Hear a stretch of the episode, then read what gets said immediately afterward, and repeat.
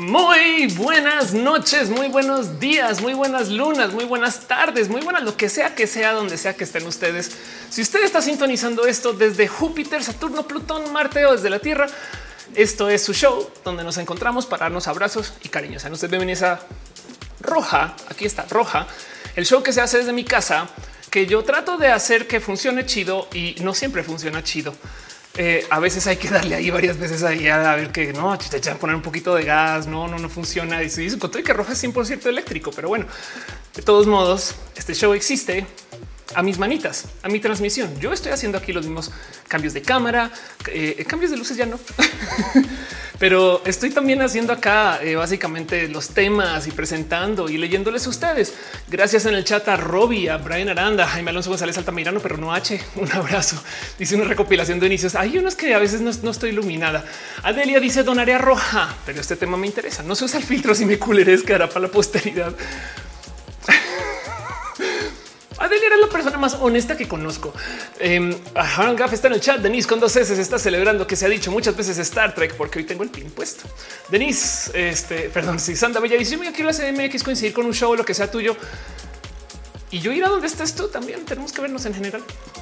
Nayer Hernández dice estoy en un grupo de Photoshop. Ya te había leído. Ahorita vamos a hablar de lo que estás hablando. Naye Víctor Fanuel, que es acerca del uso de Photoshop para entrarle a la belleza hegemónica. Bueno, Em, está también en el chat eh, Víctor Fanuel que dice el título me llamó la, atención. Ayer por primera vez usé filtros de Instagram.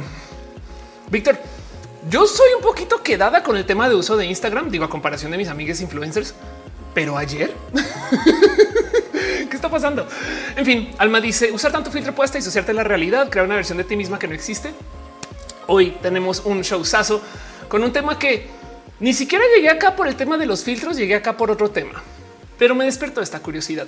Y yo tengo una promesa personal de siempre agradecerles desde el fondo de mi corazón a las personas que están suscritas a este canal. Entonces hemos arrancado porque primero quiero súper darle las gracias a la gente que está suscrita, como Fikachi, Ana Navarro, lógicamente, Ana Marquitsuru, Ballena Gordita, Guillermo Lanfar, Simha Jara Hicheja, Aflicta, Choc Cuevas, Francisco Godínez, Ignis 13, Javier Tapia, Rodrigo Pérez Enríquez y Trinipe, la gente chida que está en el Patreon.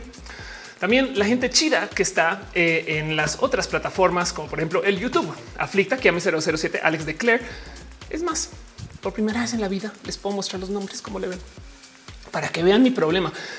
Vamos a tratar de leer esto. Es más, está leyendo los de Twitch. Pero bueno, un abrazo a la gente que está suscrita en Twitch. Aflicta, KM007, Alex Declare, Alex Steven, Amber Carmelo y Miel, Andy Loves Beb, Artis Roba, Yana Gordita, Blanc Keynes 2, Bobby Sakik, Chio, Quise, L Chispatez, Cindy M. Márquez, Dale Caro, Delfis Miranda, DJ and Moon, Emi Rizzo 006, M. Roll, Heriola Sakura, Fababa, Faorosco, Ferdinand, Alexa, Garnachita, Quiller, Dom, Haji, quien bajo BS, Gran Harnka, Hater Girl, Hígado de Pato, Jaibo 84, José Luis, Julián Galo 6, Cada Fred Krila, Natla, Bravo, Musicarina, Nora Ger 95, Palafo, Ernesto, Palches, Perrun o Serafín 9090, sí, solo sí, pero no, The Crazy 014, Vegan Mike, Via Enix, Wisdom Harris y Santo G, Sankoku 666 y también la gente chida que está suscrita en el YouTube. Esta es otra lista, prepárense.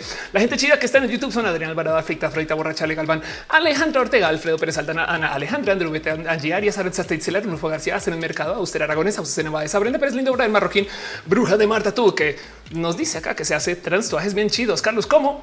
Carlos Soto, César Olvera, Cintia Rusil, Cintia, Cristian Franco, Cintia Kent, Dani, DC, Daniel Vargas, Edgar Rigo, Estefanía Lanis B, Fernando Rivielo, Flavio Amada, José Hernández, Gabriel Mesa, Germán Briones, Jerónimo Continuo, Gibran Rivera, Gustavo Rocha, Héctor F. Arriola, Echevo, Chamir, N. René Yadeloy, Jessica Díaz, Jessica Santino, Jorge Díaz, José Cortés Catza, La Rama del Koala, Leonardo Tejeda, Lucero Quilla, Lucia Fernanda Suárez Martínez, Luca, Luis Maclachi, Magdalena Álvarez, Marina Ron Galvez, Maurrua, Mavila Morales, también Maite y Torres de Farías, Mike Lugo, Miss 02, Newsnake, Nora, Nora GR, Pablo DG, la Gutiérrez, Pasos por Ingeniería, quien tiene un canal bien chido. También un abrazo a Perro Noche, te queremos, Ophelia, también te queremos a ti, Perro Noche, un abrazo a Juan Perosa, René Alberto Ortega, Minca, Minacata, Ranier Cruz, Rodrigo Pérez, Heller Fisherson, Sam Silva, Flores, Sensatez de Mente sobre lo que de Loon, Talia de Montserrat, Uric, Bondar, Úrsula Montiel, Val Valentina, Víctor Hugo Calderón y Wendy.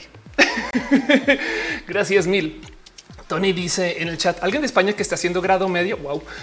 Este eh, Capitán Carnegra dice yo no estoy. Bueno, esa es la gente que está como member y ojo que yo levanto estas listas a veces el día antes, a veces el mero día, pero si están ahí, sepan que les tengo desde el fondo de mi corazón con todo mi aprecio. De hecho, en este momento, en este instante, yo hubo gente que ya se suscribió a Twitch después de que yo haya hecho la lista. Es un abrazo caro que se resuscribió a Hype 84 eh, eh, eh, por su amor y su cariño. De nuevo, un abrazo también a Miguel Chesoria por su amor en el Facebook.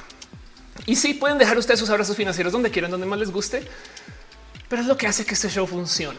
Eso y el hecho de que tenemos un chat. Esto para mí es muy importante recalcar cada vez porque hay gente que no entiende bien de qué va roja. Piensa que roja es un stream donde solamente se transmite. Y miren, vayan a otros streams de otras personas. No es queja, lo hacen muy chido, pero esas otras personas están como solo aquí les va, no? Y el chat ahí lleva su propio show. Está chido eso. Para mí el show es el show. ¿Qué dije? Para mí el chat es el show. Ya ven, tan así las tengo internalizadas ustedes que mi cabeza ustedes son el show, porque esto para mí es mi abrazo semanal. Esto para mí es ustedes son mi cura, mi antidepresivo. Ustedes son las personas que eh, eh, mantienen mi corazoncito bien sentado en esta silla. Si no fuera por ustedes, no me peinaría y no me maquillaría una vez a la semana y otras cosas. Y en últimas, esto sucede porque ustedes llegan acá. Entonces también agradezco mucho el hecho de que vengan y lleguen. Sí, agradezco mucho y me lleva a mi corazón todos sus donativos financieros. Gracias pero también del otro hecho que lleguen o que compartan el show, vale oro, vale oro. Porque ahí donde lo ven hay mucha gente que literal se entera un día después. no así de, oye, ¿a qué hora son tus streams? Y así de los lunes. no pasa nada. El caso, aquí estamos en, aquí está Twitch, aquí está Facebook, aquí está YouTube. Y sobre todo quiero que sepan que este show tiene moderación y hay un tipo de moderación bien cool que consta que trabaja en comunicación, que es la gente chida que se encarga de que todo esto funcione. Y ahí están nadie más y nadie menos que Caro, Uva, Uriel, Fabián, Monse, Jesse, Tutix, el hígado de pato, una persona bien cool. De todos son bien cool. Denise Aflicta y Nisa Gama Volantis. Y tienen que saber dos o tres cosas de estas personas. Primero que todo, son personas. Segundo que todo, son personas bien cool, chidas, que además están acá por su voluntariado para asegurarse que las cosas funcionen en el chat hacen un Discord, mantienen, operan. Em, este tengo entendido que le dan cuerda al Discord también las mañanas para que prenda. Y entonces eh, en ese Discord pasan cosas bien raras, como por ejemplo está el after de roja. Eches una pasada por allá, chequen, conozcanles a Team Moderación, que son personas bien chidas. Cada quien tiene sus proyectos, hacen sus cosas, tienen sus streams, vayan a sus otros streams. Saben como que esto no solo es Roja y Ofelia, sino es ustedes y también el team de moderación y es la otra pata de la mesa. Entonces ahí les dejo. Veo que dejan acá un pequeño abrazo financiero en el chat. Dice Fernando Cernas. Ayer leí un artículo que decía que Mariana Matamoros, personaje de Independencia de México, posiblemente era una mujer trans. Uy, Fernando, fíjate que no quería levantar ese tema porque lo que me dijeron a mí es que los huesos tienen morfología femenina, o sea, era un hombre trans, pero ya hay confusión y ya están diciendo que era una mujer trans. Y ahora queda el ¿Cuántas veces hemos conocido a mujeres cisgénero o que no sabemos que son intersexuales, ni siquiera ellas mismas, y que tienen brazos de hombre? Saben? Entonces, como que también hay un algo de hoy no quiero levantar este tema porque le rasca justo a este punto como transfóbico de y en 100 años cuando te desentierren y es como de güey, no como que pero sí, la verdad es que es un tema interesante en general, no más que no le quería levantar. Pero bueno, dice Jaime Alonso un roja sobre lo que roja nos ha dejado. San dice roja, el único show que se puede que se puede escuchar en, por dos mientras está en por uno. Exacto. es como de yo, yo te lo pongo en por dos, no te preocupes. El neto está poniendo piñas en el chat. Exacto. Hay mucha gente que no entiendo, no sabe o no ha vivido el tema de las piñas en el chat. Entonces les cuento qué pasa. No hay nada más bonito que regalarnos piñas porque las piñas son bonitas y son aún más deli cuando vienen con todo y pizza, pero el tema es que también es como nos damos las gracias. Si alguien dice algo chido, si alguien deja un abrazo financiero o si simplemente queremos celebrar la vida, pongan una piña en el chat. Si están en Argentina, no le den piñas al chat, solamente pongan una anana. Pero bueno, Clarisa Díaz dice: La Mariana Matamoros no es cierto, fue hombre cis. Ven, esta discusión se va a poner, se va a volver viral. Lo veo venir. Adelia dice: Como mujer trans y a ti como hombre, mejor dicho, ni vas a importar históricamente. Eh, que de paso, ojo, porque mm, eh, cómo se llama el, el, hombre trans que estuvo en la Revolución Mexicana. También hay discusión. Por supuesto que las feministas radicales feministas radicales se la pasan diciendo no era un hombre, era una mujer lesbiana que se quería usar pronombres de hombres. ¿De qué? Perdón. Es una discusión muy en fin al caso. David Flores dice en este canal apoyamos la pizza con piña. Exactamente. Muchas gracias por todo su cariño y todo su amor. Y ahora sí vámonos a de lo que va el show. Porque quiero hablar de un tema que es de estos pesados, complejos. Y miren, descubrí algo de YouTube y me da pereza admitirlo, pero moralinos, moralinos, saben, no va a decir más. Este tema del que voy a hablar ahorita son de esos que son como de boomer regañando a alguien. Oh, claro, oh, se están arruinando su juventud por usar los celulares. Y si ustedes ponen en YouTube un título que diga nos estamos arruinando la juventud por usar los celulares, se los juro que va a llegar banda. No, entonces también hay algo ahí y que quiero tratar de desconectar de lo que vayamos a hablar hoy, porque en este canal ojalá en la máxima medida posible. La idea es que no se trabajen estos como sentires básicos del pensar que está bien. Entiendo dónde vienen. También a veces tengo mi bestia reptiliana dentro que sale con sus cosas de ah, celos, no ah, traiciones, no cosas así como de ah, esto es un tema de tener lealtad, no como que esas cosas que luego dices qué pedo. Em, pero del otro lado, la idea aquí es observar más no juzgar. Saben? Y en eso tratemos de observar, porque el tema de está bien cucu. Tony dice, el eh, comentaste Duolingo, volví a seguir con él. así que te doy las gracias. Qué chido. Alguien dice, no es cierto, un recorte, una monografía. Nicky Min dice desde Cataluña, mucho apoyo, muchas gracias. Capitán Garra Negra dice, ¿no estarás hablando de Amelio Roble? Exacto, estoy hablando de Amelio Robles, perdón. Elizabeth dice, en Argentina pongamos mate. Pueden poner mate, les doy permiso. El mate es lo máximo, eh, eh, que también está bien divertido porque no puedes poner, no puedes decir mate con mucha facilidad. En fin, el caso es que es como es como la, crema de dientes que la pasta dental depende del país en que vivan, que en inglés es Colgate, pero en español, sobre todo en Cali, tú no puedes andar diciendo sí, colgate, no? o sea, no te cuelga. Ok, ya. Jaime Alonso dice: Sabes que yo estará bueno cuando obtiene su sombrero conspiranoico a un lado por si acaso. Exacto. Entonces, vámonos con el show. Formalmente platiquemos un poquito acerca del qué está pasando con nuestros recuerdos y nuestros recuerdos digitales y espero no enloquecernos mucho hoy.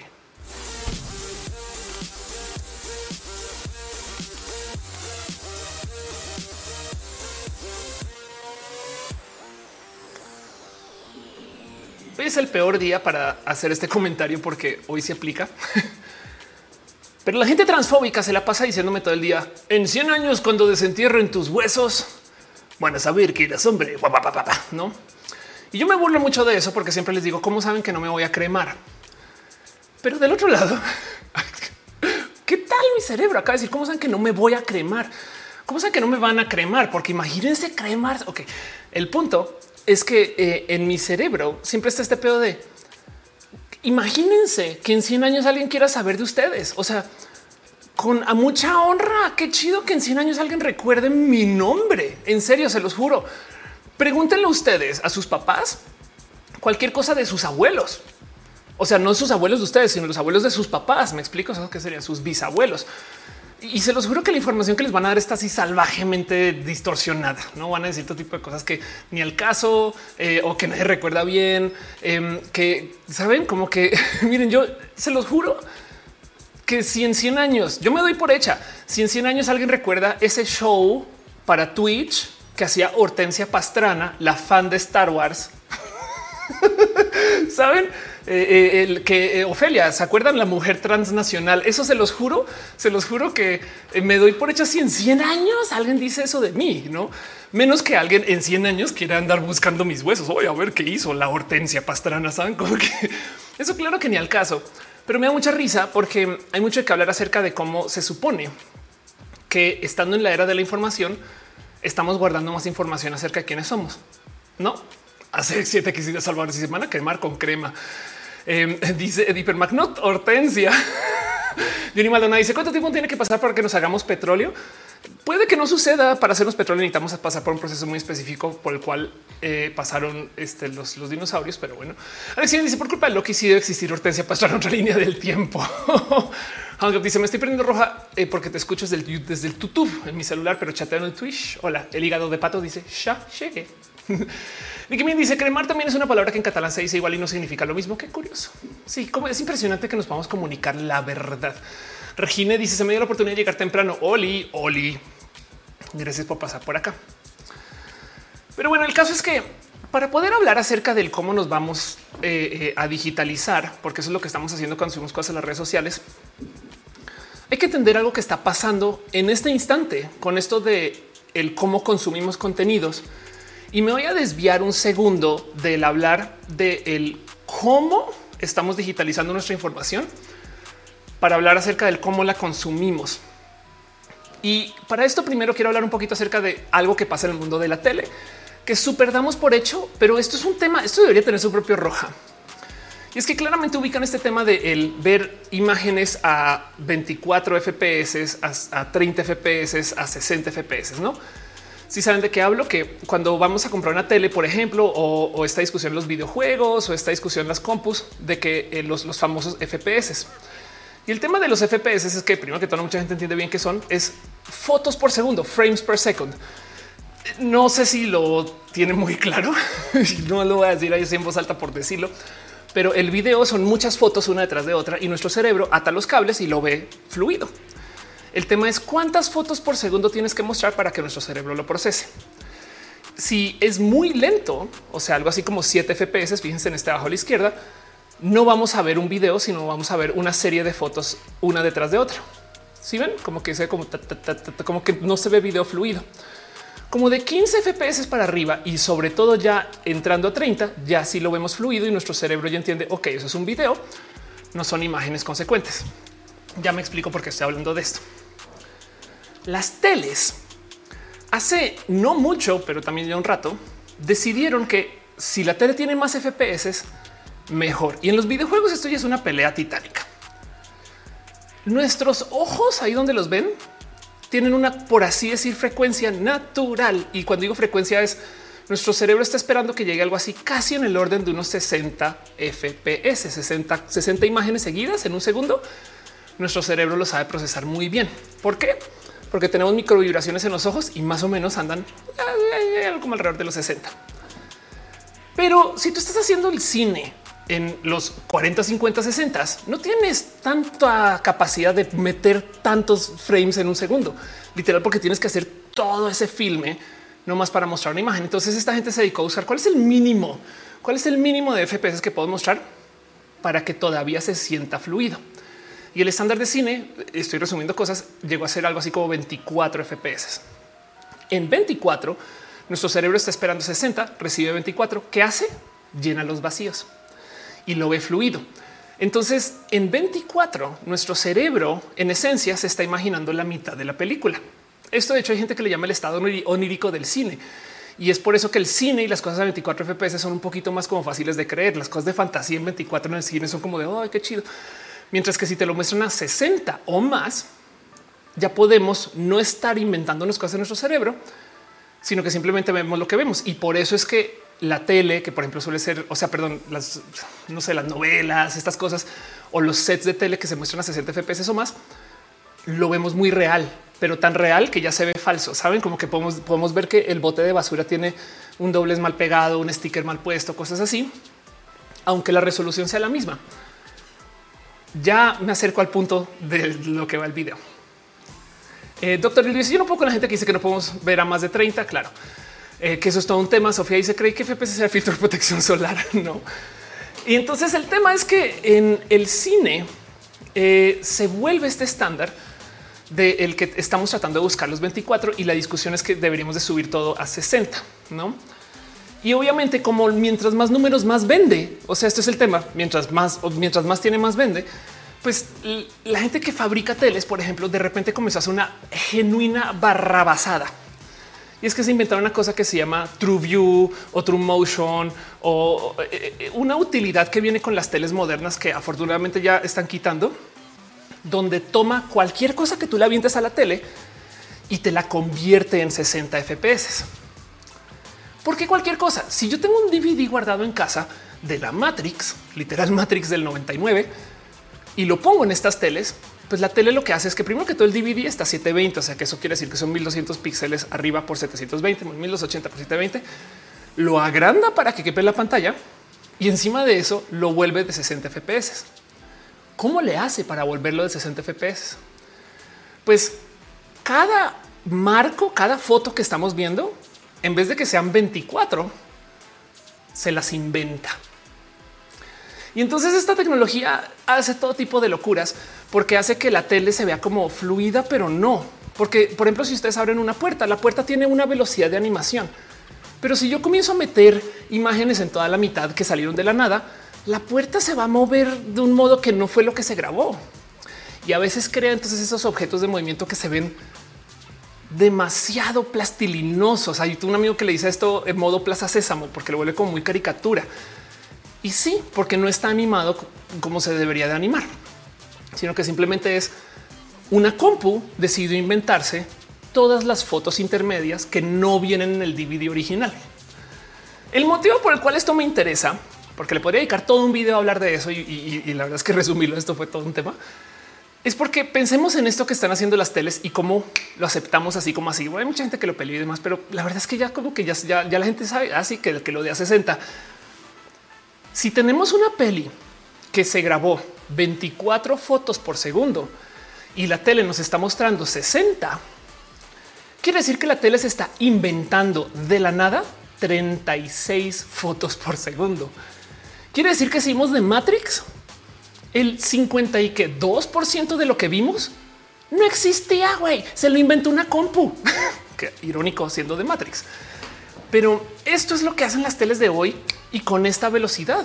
El subir todo a 60 sin importar quiere decir que estamos consumiendo un chingo de contenido y ojo la palabra acá sintético, porque lo que hacen es que extrapolan. Ok, yo tengo la primera foto y la segunda foto, que son fotos que no pues, vemos fluidas y me invento la de la mitad como con un promedio y trato de adivinar que esto va en ese sentido.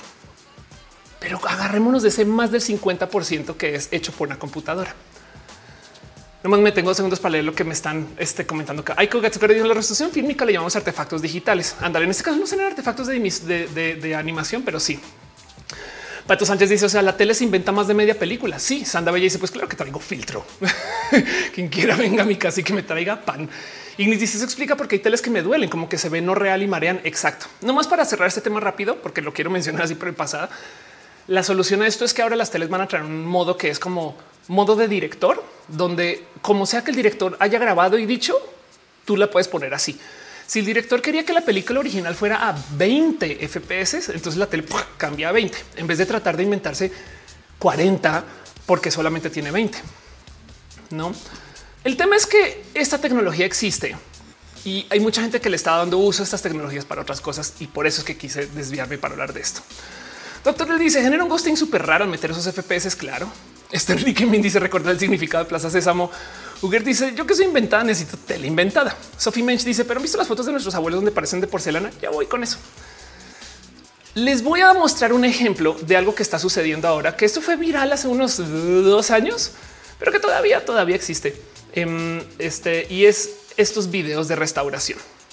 Por esto quiero hablar de esto. Por esto quiero, quiero hablar hoy. Esto es esto que les estoy mostrando acá. Es un famoso video de Japón en 1913. Le voy a poner. Ok, no sé si alcanzan a ver. Acá hay un vendedor y tiene un como carrito colgado en los hombros con todos sus productos y estas cosas, no? Y esta es la imagen que se levantó. Pues bueno, el tema es que, por supuesto, que como tenemos esta tecnología de auto eh, filtrar y limpiar y organizar con computadoras, pues la podemos aplicar a este video. Y lo digo porque piensen ustedes cuál es el trabajo por una computadora de limpiar ese video. Es ir foto por foto, 14 por segundo, 15 por segundo, en dos minutos, en 10 minutos. Eso no son muchas fotos, no? Pero es ir foto por foto y limpiar cositas, no? Y como ya tenemos tantas tecnologías para millones de cosas de manipulación de foto automática, se puede si tú lo dejas ahí dándole. De hecho, lo primero que se puede hacer con estas fotos, con estos videos es que tenemos inteligencias artificiales para, ojo ahí, colorizar. ¿no? Entonces podemos colorear este video y eso es lo primero que hace. ¿Cómo se colorea el video? Foto por foto. O sea, donde sea que yo lo pause y una foto, entonces la computadora y le dibuja, oh, esto parece una persona, le pone color piel, esto parece ser no sé qué es, entonces le pone un color, pero esto es automático. Pues dice Francisco López, la tele va a ponerle Snyder Cut en automático. Eh, dice Anacrónica, este, la puerta fantasma. Eh, eh, dice Adelia, le están hablando, ok. Este a Jair Francisco López le te le va a poner el ya te había leído, perdón. Y dice, dice Jair que si puedes entrar la clase. Claro que sí. Crilona dice con redes neuronales este, Claro que sí, exacto. Tú puedes colorear. De hecho, el tema de colorear video y colorear fotos es un tema espectacular que también merece su propio roja, porque hay mucho que hablar acerca del cómo se está coloreando en general, no qué tecnologías aplican, eh, eh, cuáles funcionan, cuáles no. Y, y, de hecho, esto es todo un tema porque pues tenemos mucho material en blanco y negro. Hay gente que se ha dedicado a colorear fotos por hacerlo, saben? Pero el que una computadora lo pueda hacer, pues habla mucho más acerca de nuestras como capacidades de la automatización de estos procesos. Obviamente, obviamente hay fallas. Dice Daniel Bonces bajo qué parámetros coloriza. Ahí es cuando se pone bien compleja la cosa, porque no solo están colorizando estos videos. Vamos a seguir con este análisis o este, este tratamiento que le dieron a esta serie, a este pequeño video. Luego le hicieron, vean esto, acá está, le hicieron restauración facial. ¿Qué? ¿Cómo que restauración facial al video?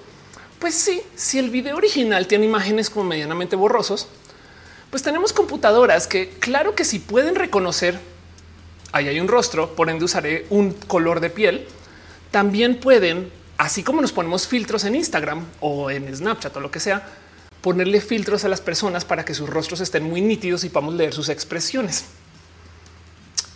Hasta aquí todo suena interesantísimo y súper cool.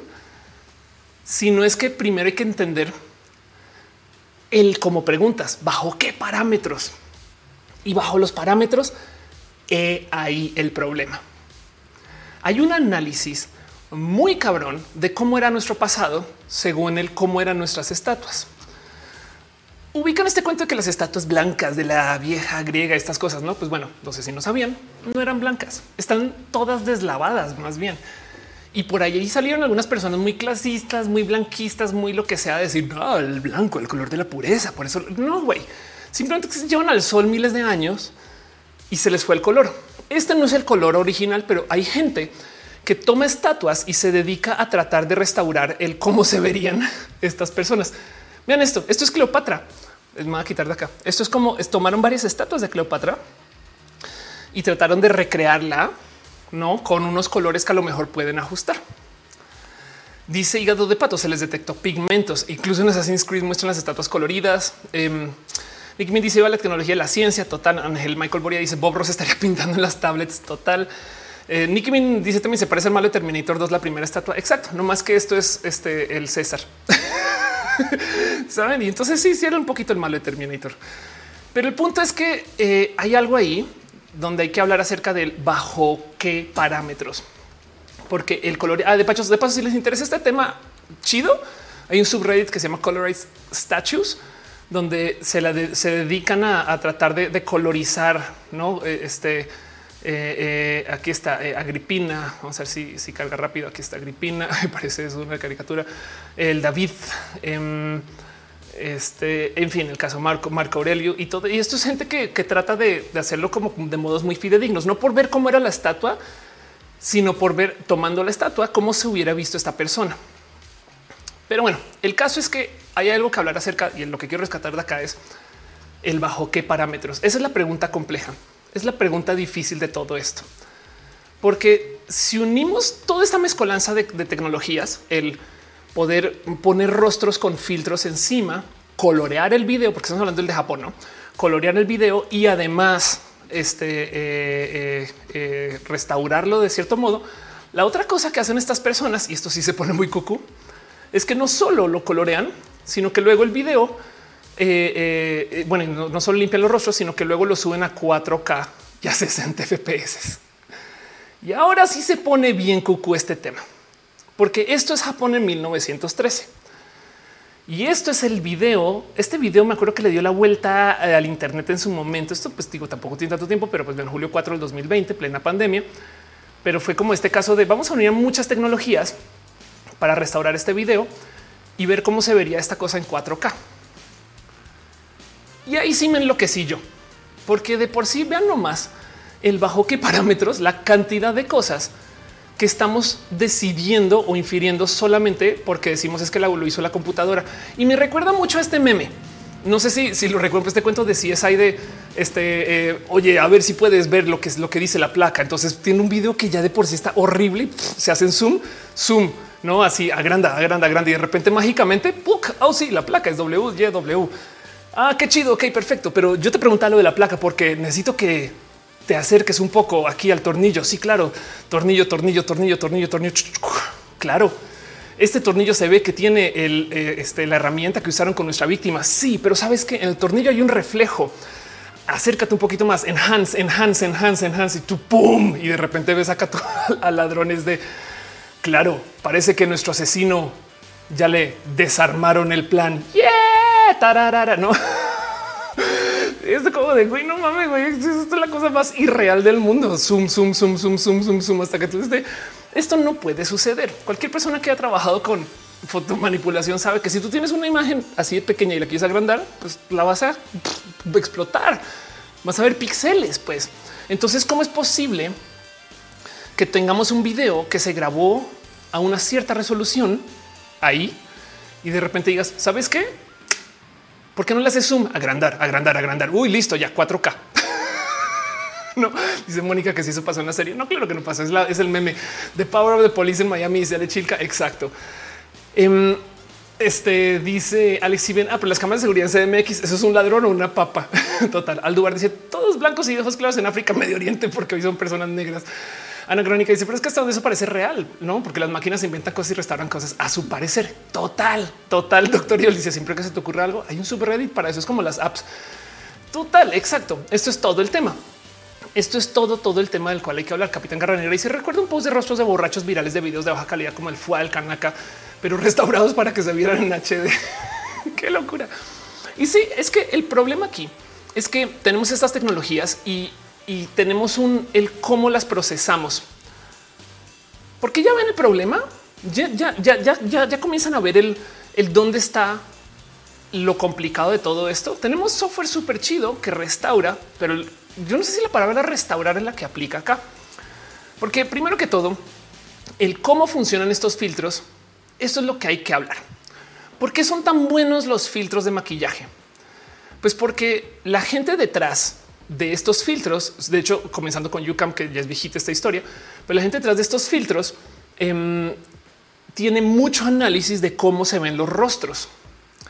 Entonces lo que hacen es que tenemos en nuestros celulares que tenemos de levantar como en 3D cómo se ve nuestro rostro y cómo se mueve y luego el cómo se le pinta la cosa encima. He ahí la inteligencia, porque la computadora tiene que aprender ojos arriba de boca. Saben? O sea, eso es una, una lección que en algún momento se le tiene que enseñar. ¿Y cómo hacen? Le alimentan muchos rostros. Pero hay un problema.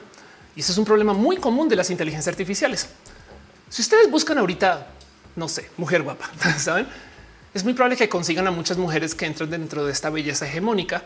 Y también es altísimamente probable, más no obligatorio, que no aparezca nadie de la diversidad saben, blancas, este con el famoso rostro simétrico, la nariz de un modo, no sé qué, todas estas cosas.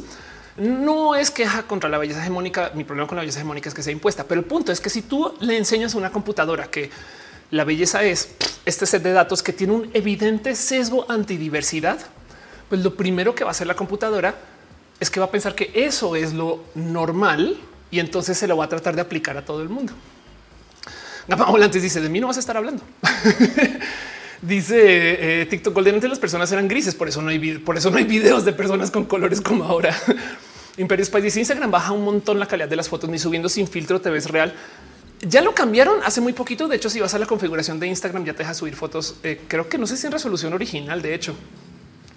Pero bueno, el punto es que como sea, así no sea que busquen imágenes a la hora de entrenar estas aplicaciones, la neta, neta, sobran los y las modelos que sean de este como fin de, belleza hegemónica y que tengan, saben como que como que hay un sinfín de gente que, hasta no se tomaría foto, por así decirlo. Me explico. Entonces eh, está muy medido. De hecho, si se quieren clavar duro en esto, eh, hay un hay un em, hay un documental en Netflix del tema. Eh, que ahorita se me fue como se llama y siempre lo recomiendo. Bueno, si lo recuerdan em, a Coded Bias ya. si, si, quieren, si quieren, si quieren llevarse una lectura a la casa, échese una ojeada por Coded Bias. Está un roja también donde hablo de todo lo que se habla en Coded Bias, pero échese una ojeada por esto que explique exactamente el por qué, por ejemplo, el reconocimiento facial no funciona con los rostros negros. Y es porque no, no usan rostros, no usan gente negra para hacer pruebas de la tecnología. Por ejemplo, no sé si saben que el famoso reloj de Apple no funciona o no funcionó cuando lanzaba con pieles negras o con pieles tatuadas por este mismo motivo. Oso total gastarte millones de dólares para darte cuenta que tu reloj no funciona porque no tenías un sistema de pruebas que controlará por eso. Pero el punto es que entonces nos hemos metido en todo tipo de problemas por permitir esto o por vivirlo. ¿Se acuerdan de FaceApp, la famosa app que te cambia de género? Fue tan grave el tema de que los datos que se usaron para entrenar la inteligencia artificial de FaceApp evidentemente demostraron que la app blanquea, que a la empresa le tocó salir a dar perdón, a pedir perdón, a darlo, no le tocó salir a pedir perdón. Resulta que la app, los filtros de FaceApp están tan colgados de gente blanca que hasta Barack Obama lo blanquea. y esto es un tema. Eh, dice en el chat, eh, gracias por aquí, seguimos al pendiente. Perdón, Aiko Gatsuri dice los parámetros de restauración digital académica a mano buscamos que se respete el original, pero debido a nuevas tecnologías hacen experimentos que no usan parámetros académicos. Claro, por supuesto. Capitán Garra dice por eso que tumbar las narices son buenas esculturas como el spin para tener rasgos de gente. Wow. Este dice Mac nos pondremos conspiranoicos al respecto con las teorías de vigilancia detrás de estos filtros. eso puede ser también. La variega eh, dice ay no, la tecnología discrimina un poco. Ignis dice 22-21. No sabemos por qué, pero creemos que en 2030 la raza dominante en todo el mundo era Kim Kardashian. nombraremos este periódico el Kardashico. Total. Pero bueno, pensemos en esto. Si tenemos una eh, tecnología que se está usando para restaurar rostros, digo, afortunadamente lo admiten. Cuando dicen sí, limpiamos los rostros acá, lo que nos dicen luego es no es preciso. Pero esta aclaración no se hace mucho. Saben como que hay algo que hablar ahí acerca de cómo tenemos este uso de filtros que genuinamente en muchos casos, no todos, yo me gozo. Miren, yo me gozo los filtros un chingo y me gozo los que son súper fake, saben como que esos de la mariposa que te vuela encima. Digo, estas cosas son únicas, pero el tema es que si queremos, por ejemplo, restaurar esta imagen o esta serie de imágenes, o sea, este video, piensen ustedes que todos los rostros que se le están aplicando a esas personas aprendieron de una inteligencia artificial que está usando rostros modernos. Y entonces de entrada deja la duda del, pues, ¿cómo vas a decir tú que la gente de 1913 se ve como la gente del 2021? Yo sé que suena Ofelia, o sea, por favor, pero no es que sí hay cosas que igual dices, yo no sé, es más, capaz y capaz y está desasianizando a estas personas o extracianizando. Hay muchas cosas ahí de las cuales tenemos que hablar, pero, pero esto no lo podemos no observar, porque luego la otra locura, como ya lo habían dicho en el chat, es esta que la otra cosa que se está haciendo mucho y no solo ahí en este tema del, del video japonés, sino que lo que se está haciendo con todo lo que estamos viendo en nuestras teles en 4K es que exacto, la tele se está inventando todos los marcos intermedios, como les decía al comienzo, todos los frames, todas las fotos, pero también está subiendo las cosas de 720 casi que 4K para mostrarlo. Vean nomás la locura que es subir una imagen de 720 a 4K. O sea, de entrada, así como por dejarlo en, medio, o sea, 720 son este 720 píxeles de alto por 1280 de ancho, no? Pero del otro lado, 4K, eh, eh, ahí está, no 3480 de ancho por 2160. Eso quiere decir que, eh, a ver, eh, si en, el marco verde, aquí está, en el marco verde, si multiplicamos ese 720 por 1280, da como unos 921.600 píxeles. Ok, acá adentro hay 921.600 píxeles y en el marco rojo rosa salmón ahí hay 8 millones 294 mil 400 píxeles. Entonces, el agrandar una imagen de HD a 4K implica que le estamos pidiendo a la computadora que se invente el 89% de los píxeles. Entonces pensemos en la locura que es ver este video donde tomamos una imagen que para rematar además esto no está en 720, pero bueno, tomamos una imagen que vamos a asumir que está en 720 y entonces lo subimos a 4K, quiere decir que la compu se está inventando el 89% en cada foto y luego lo está subiendo de digamos 20 FPS a 60 FPS. Entonces encima se está inventando 40 fotos de cada segundo, lo cual quiere decir que en esencia lo que estamos viendo acá, no sé cómo chingado lo llaman una restauración.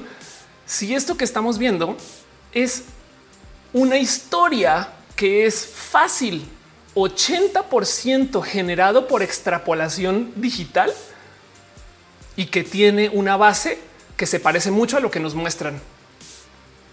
No está cucú que igual tú lo miras y dices, no, pues es que este video y el otro video son como el mismo, no? Esa, esta conversación la podemos tener en millones de esquinas. ¿Cuánto de lo que consumimos es hecho por una computadora en tiempo real? ¿Cuánto de los filtros, cuánto de los videos, cuánto de esto que están viendo ustedes ahorita lo está poniendo la compu y no lo está grabando la cámara? Saben, es una conversación divertida, por no decir otra cosa, porque aparecen millones de otros lugares. Dice en el chat Alex Arevalo, ya llegué. Gracias por llegar. Dice eh, Elisa, siempre que está roja estoy trabajando. Gracias por venir de todos modos. Em, dice la briga, ya mejor que se inventen la película entera a ver qué sale. Pues no creas que no estamos a dos pasos de eso o que piensas que es todo lo que hace Pixar. Bueno, en Pixar se anima. Ale chica dice yo creo que estoy viendo ese stream en 480 para que no se caiga el wifi. y fe ya casi para hacer stream en 4K. Ya estoy de que si quiero. Eh. Ángel Michael Boris, el que hizo la broma Michael Jackson. ¿Cuál fue la broma Michael Jackson? Me voy a desviar dos segundos nomás este, eh, porque quiero celebrarle a Fernando Cernas, que es un abrazo financiero. Eh, hablando de Mariano Matamoros, gracias por mencionar eh, a Matamoros. Es un tema que todavía no sé si quiero levantar como con tanta velocidad, pero sí. Ángel Michael Boris es como la primera película, La llegada del tren. Cuando lo colorearon se pudo notar más los detalles de las telas. Ándale. Eh, y si con Michael Bob Pro se estaría pintando en tablets. Eso es verdad. Aquí a mí se resuscribió a Twitch. Muchas gracias. Sankoku también. No mames Blue. Eh, ay, qué chido No mames Blue. Perdón, hace rato no tenemos que ok, cool radio. Gracias por pasar y, traer tu raid fuera de contexto. Eso suena muy raro. Dice en el chat Misuba. Hola, hola. Dice testigo chutulo trabajando y rojeando. Dice Pato Sánchez, súper interesante. La app Open Camera para Android puede subir a 60 FPS cualquier cámara de celular. Seguro es un procedimiento así. Sí, total. Em, dice Francisco, ya hay software de creación de guion, ya hay eh, y los puedes leer y son la cosa más divertida del mundo. El software de, síntesis de texto se llama más grande, más conocido. Em, este se llama GPT-3 y acabo de googlear GPT-3. Claro, mira, aquí está. Em, GPT-3 eh, le pidieron que escribiera un guion eh, y aquí está. Wow, y ya, lo actuaron. Alguien ya lo grabó. Un guion escrito por inteligencia artificial. Qué interesante esto. güey. Ahí ven GPT-3 por si se quieren entretener. Este Luis Valle dice que si hablamos de las cerritos, no tenemos hablado de cerritos, pero bueno, volvamos un poquito a lo que estaba hablando de eh, cómo en este video lo que estamos viendo es un render de una computadora que asume que los rostros son de un modo, aunque nos dicen que no es preciso, que, nos, asume que los colores son de otro modo, aunque nos dice que no es preciso, y que más del fácil 80% de lo que vemos es hecho por la computadora, sintetizado alrededor de lo que pensamos que es lo que debería de ser la imagen, y nos comemos el cuento. Entonces, la palabra aquí, a esto se le llama síntesis de medios. El tema de los síntesis de, la síntesis de medios que va a traer muchas locuras. Les voy a mostrar dónde está la tecnología ahorita. Si ustedes querían ser youtuber, este es el momento, se los juro que no es un comercial, es el momento más eh, eh, eh, fácil para entrar al tema. Les presento a ustedes una cosa que se llama Descript. Descript es un website donde tú subes un video. Digamos que tú grabas un video en casa, luego lo subes a, su plataforma y él reconoce automáticamente el texto de lo que se dice. No, ah, aquí está el unboxing y tal y tal y tal y tal y tal cosa sucede. No, ¿por qué es importante esto? Porque Descript como plataforma te permite editar por medio de solamente borrar mensajes. Digamos que se metieron las patas con la grabación o dijeron alguna cosa, pues pueden ir a ese como guion que les saca y pueden borrar ese tramito. No, entonces digamos que dijeron aquí una barra basada de mamá, no me digan, no sé qué lo habla. Pueden ir y seleccionar ese trozo, sacarlo y automáticamente esto edita el video. Entonces ustedes leen un guion frente a la cámara o dicen lo que quieran decir y luego van a Descript, lo suben borran lo que no querían decir y Descripto automáticamente edita para sacar eso y listo. Ahora mucha gente sabrá que cuando hablamos frente a la cámara, a veces decimos lo que no es, como buenos días, tardes, no, perdón, ok. Entonces borras el tardes, pero el días tampoco era días, entonces quieres cambiarlo por cómo están en vez de buenos días. Esto, como les digo, esto es la tecnología donde está ahorita. Descript puede generar su propia voz, se llama overdub. Y el tema es que ustedes pueden decirle, ¿por qué no cambias esto que dije yo por esta otra cosa? y él toma su voz de lo que entendió de todo el resto del video y la sintetiza. Ahora, lo impresionante de esto es que lo hace con su voz. Y entonces ustedes pueden este, editar y cambiar y sintetizar lo, lo que quieran corregir en tiempo real. El a dónde va esta tecnología. Ya le presentaba acá en roja par veces. Esto es un, va a ser una locura cuando aparezca en general. Es que no solo va a poder sintetizar la voz, porque ahorita digamos que ustedes de verdad metieron la pata tan grave y tienen que cambiar lo que sea. bueno, lo sintetizan con su voz, pero pues la voz ya no va a empatar con lo que dicen los labios. No pasa nada, le pones una imagen encima, no? También de paso, eso se puede. Lo que viene ahora, y esto es una demo que se hizo también hace muy poco, entre comillas, 2019, o sea, tiene tiempo, es que ya hay tecnología que puede reemplazar el movimiento de tu boca y funciona exactamente igual. Editan el texto y entonces reemplaza el trozo del video, pero luego sintetiza el movimiento de la boca y la nariz diciendo lo que pusieron nuevo y genera un video sintético con el texto nuevo donde se ve perfectamente bien que ustedes dijeron lo que escribieron que dijeron desde su voz original grabada. Esto viene en 3, 2, 1. ¿Y saben dónde se va a enloquecer esta tecnología? El momento que tengamos traducción en tiempo real. Entonces ustedes pueden ver este video en alemán, pero mi boca se está moviendo diciendo las palabras que yo diría en alemán. Carlos Ávila dice que llueve mucho. La variga dice de recursos señal programa cambio un video editado. Parece justo. Claro, están preguntando que cómo se llama. Se llama Descript. Este nomás les vuelvo a mostrar cómo se llama este, esta cosa de script. Ok, aquí está. Em, y échense una, échense una ojeada acerca de que si funciona español hay que probarlo. La ven, la neta, si alguien, si alguien le da una ojeada, yo la neta sí quiero jugar con script un rato. Cabo una dice voy a dejar la titulación y volverme youtuber. Corre. Eh, dice también Duca, ¿cómo se llama? De script Julio Key dice tiene soporte en español. Hay que echarse una ojeada. Sabes qué? Yo uso una eh, inteligencia artificial para autotraducir, no traducir, para auto hacer los subtítulos de mis videos. Uso una cosa que se llama Rev, rev.ai y funciona re bien en español. Em, yo esperaría que Script funcione también chido, pero bueno. Dice Luis Valle está bueno. Capitán Garrena dice no más. Alma Olivar dice no recuerdo cultura colectiva. Yo usaba predictivos para redactar notas, por lo cual cada vez contrata menos redactores y periodistas. Rey dice suena que se podría editar lo que dice alguien y usarlo para el mal. Sí, lo único que voy a decir de eso es un tema. Pero bueno, quiero, quiero dejar ahí em, porque quiero dejar ahí eso dicho porque hay algo que tener en cuenta acerca de el cómo estamos generando nuestros videos hoy, aparte del cómo los estamos consumiendo. Porque la pregunta de él, nos tomamos muchas fotos con filtro, entonces, ¿qué es la realidad? Es imposible de responder si no tomamos en cuenta también que lo que consumimos trae filtros que ya aceptamos en la tele. Cualquier cosa que suba a 60 FPS su video, si no viene de 60 FPS, entonces está inventando una computadora eso. Y eso ya es, es impresionante pensar que cualquier película que estemos viendo en subido a 60, automáticamente estamos viendo la mitad de la película fake. No, ahora hay algo que decir acerca de qué significa ese fake. Porque del otro lado, la otra cosa que hay que tomar en cuenta es que, y por eso les dije al comienzo del video que yo no quiero que eso sea una cosa moralina, porque lo primero que me eh, eh, opinan siempre es como hoy sí, la gente usa demasiados filtros, están todos dañados. Los jóvenes de hoy es un. El problema es que hay mucha gente que sí se quiere engañar, que está bien con que sea fake. Pero no me dice, eh, la conocí por herejes. Este, gracias por estar acá. Capitán Garra Negra dice: hay un TikTok requete creepy que solo hace videos de él con el rostro sobrepuesto de Elvis. Wow, Edwin dice deja de ver Matrix, Ofelia. Soy mi hija. Dice todos sabemos que el fondo roja no existe, es hecho por CGI. Exacto. Todo el mundo sabe que roja este tiene un fondo falso. Pero bueno, volviendo al tema de que nos queremos engañar, les voy a compartir un poquito una cosa que está pasando con este tema de las selfies. Y de nuevo, esta es una de esas cosas que se vuelve moralino en 3, 2, 1. Pero lo hemos hablado en roja antes. ¿eh? El tema es que cuando nos tomamos fotos, sobre todo autofotos, el lente que usamos importa mucho. Digo, no sé si eh, eh, eh, han hecho este análisis antes, se los vuelvo a mostrar para la gente que ya lo ha visto, pero según el lente que usen, esta es la misma cámara a la misma distancia, la misma persona con dos lentes diferentes. Ok, es más, aquí está. Ah, no se alcanza a ver. Ok, es alcanzar 16 milímetros, el otro es como 200 y tanto, o 200 milímetros. La va a poner y ya depende del lente, no cómo, cómo cambia el cómo se muestra tu rostro en la foto, que hay un ejemplo un poquito más directo. Todas estas voy a quitar mi fotito de aquí. Todas estas son fotos tomadas con lentes diferentes de la misma persona, la misma distancia y, tengo entendido que la misma iluminación. Y esto es un tema porque lo que no mucha gente sabe es que el lente que tiene la cámara del celular enfrente es un lente angular.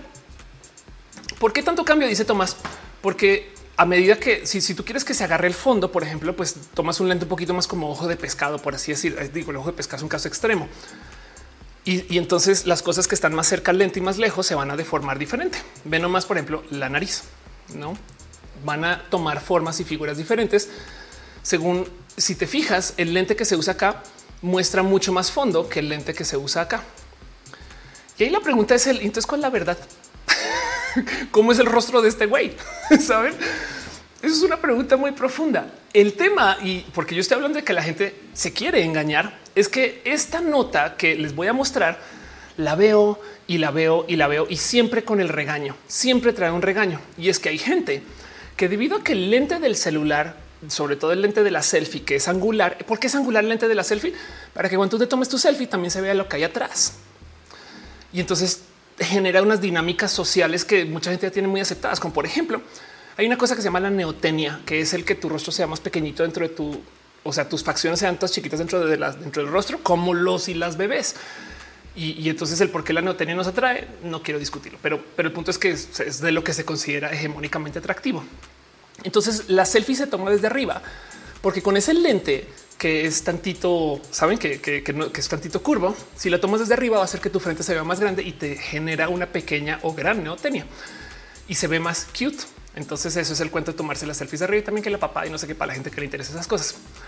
Pero el tema es que como el lente, de nuevo, ese es el lente que quiere mostrar el fondo y demás, entonces deforma el cómo se ve la nariz. Y hay gente que se está operando la nariz. Escúchenme esto para que se vea bien en las selfies. O sea, está el punto de optimización de la nariz no es el que se vea bien, es el que se vea bien cuando me tomo una selfie. No es queja, solamente estoy diciendo que esto pasa. Y no les culpo, porque además si lo piensan hay gente que solamente ve gente vía las selfies. Saben? O sea, es un, yo veo personas tres veces al y, y la gran mayoría de lo que le muestro al mundo y lo que la gente ve de mí es vía una cámara. Entonces, igual dices, híjole, es una decisión rara, pero ahí está. Luego también hay que hablarles qué significa que se vea bien y que no se vea bien. También, ¿no? a fin de cuentas, es su nariz, es su nariz. Pero lo importante aquí es que esta gente está optimizando para la entre comillas mentira. Leo un poquito en el chat. Mismo dice no había pensado, pero qué buena idea pedirle al cirujano eso. Víctor Fanel dice entonces cómo es en realidad como ven fotos con el espejo. Es una pregunta súper compleja también, ¿eh? porque además piensa en esto. El cómo te ves en el espejo tiene un tema de izquierda a derecha, comenzando por ahí. es un tema difícil. Dice en el chat, eh, soy muy cute. Si lo eres, soy mi hija. un espejo refleja como realmente somos. Depende del espejo también. ¿eh? Leonardo dice cuál es tu verdadero rostro, el que tengo acá.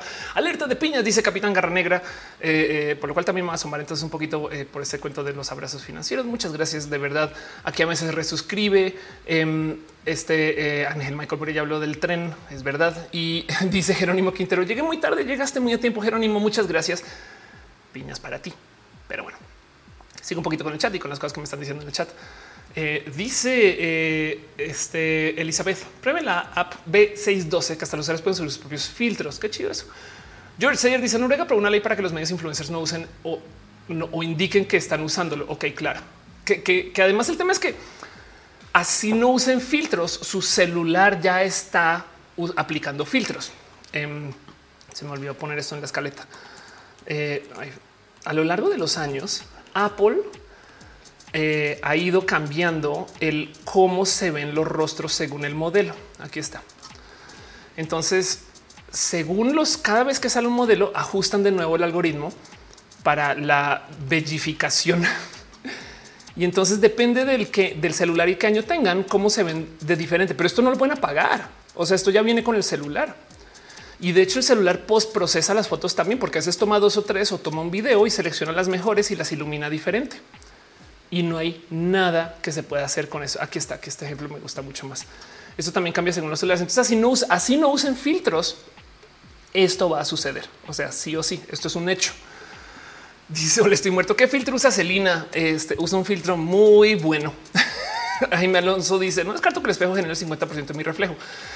Café Chacón dice un Playmobil siempre se verá bien. Usa el filtro que use. Ejecatel dice por otro lado, yo me tomo fotos desde abajo y me veo con un emperador. Suriel Manuel Soto dice hace poco expusieron una morra que hace SMR de comida vías por usar unos filtros muy pasados de lanza, lo cual me hizo preguntarme si hubiese sido tan popular sin los filtros. Sí, que del otro lado, si lo piensas, es como ponerse una máscara. Me explico literal.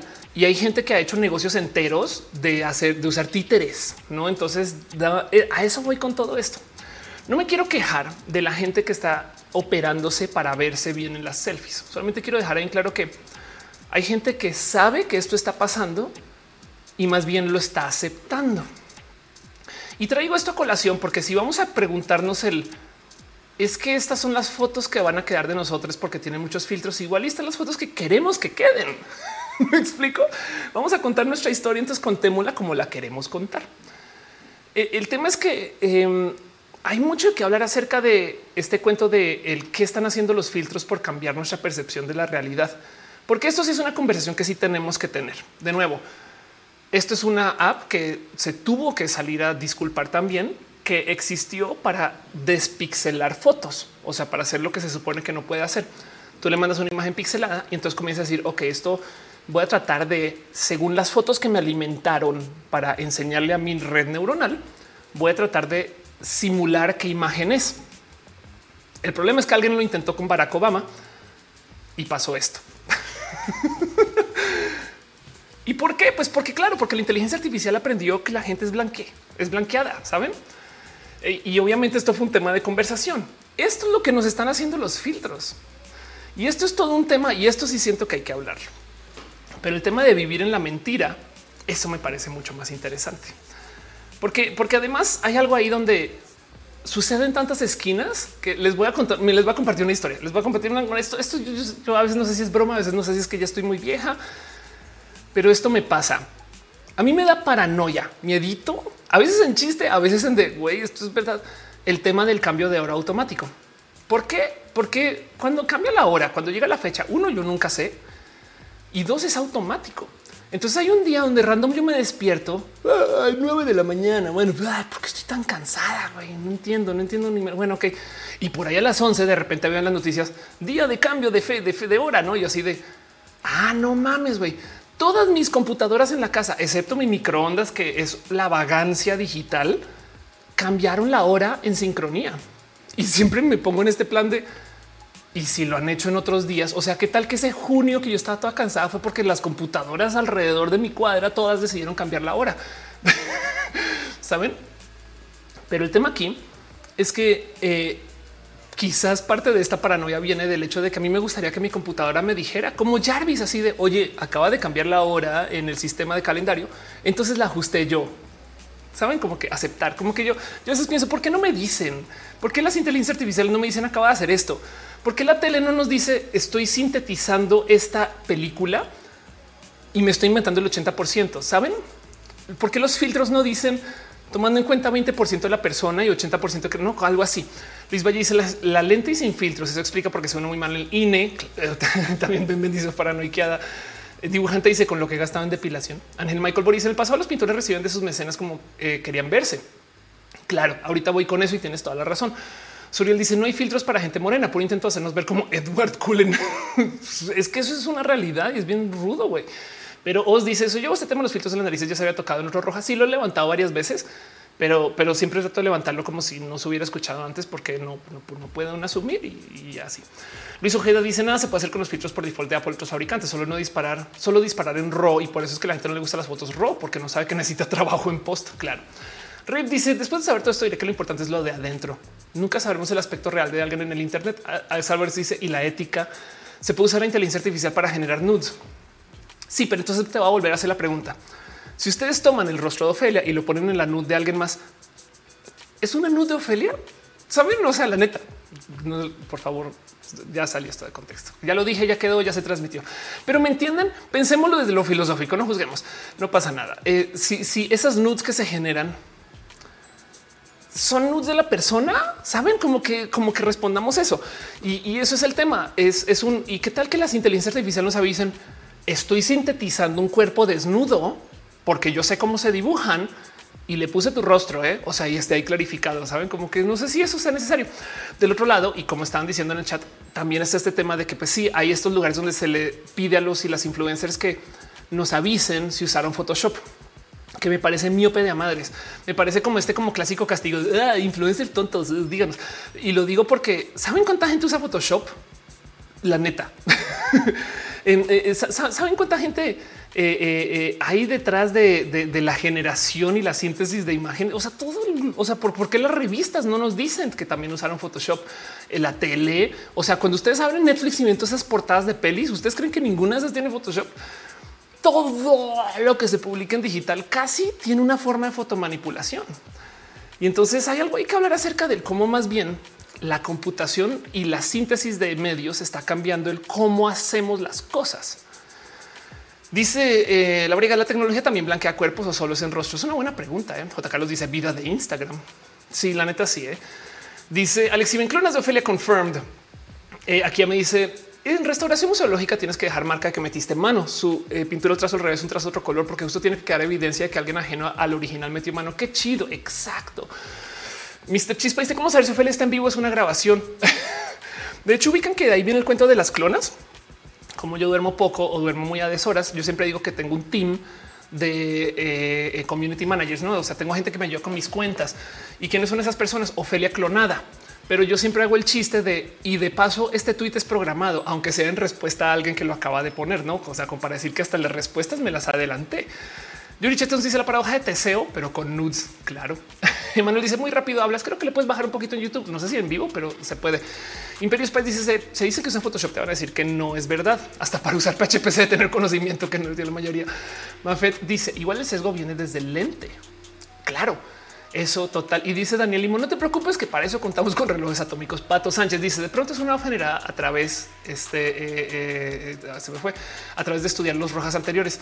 Yo he querido jugar con eso, pero no, no he encontrado un modo fácil de hacerlo, pero sí de sintetizar un roja y a ver qué dice.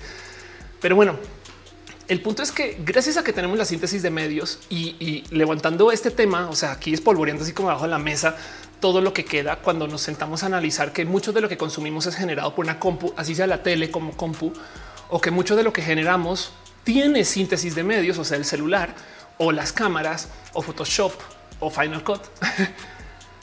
También hay que tener presente que el que las computadoras puedan crear le estando en la madre de la creatividad.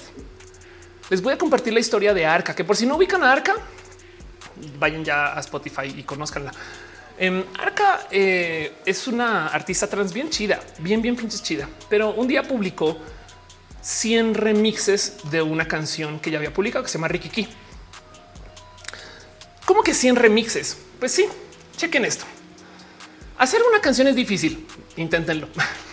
Publicar una canción es difícil, escribir una canción es difícil, eh, arreglarla, subirla, todo eso es un chingo de producción. Bueno, pero si yo voy a una computadora y le digo, genérame remixes, sacó 100 y los publicó.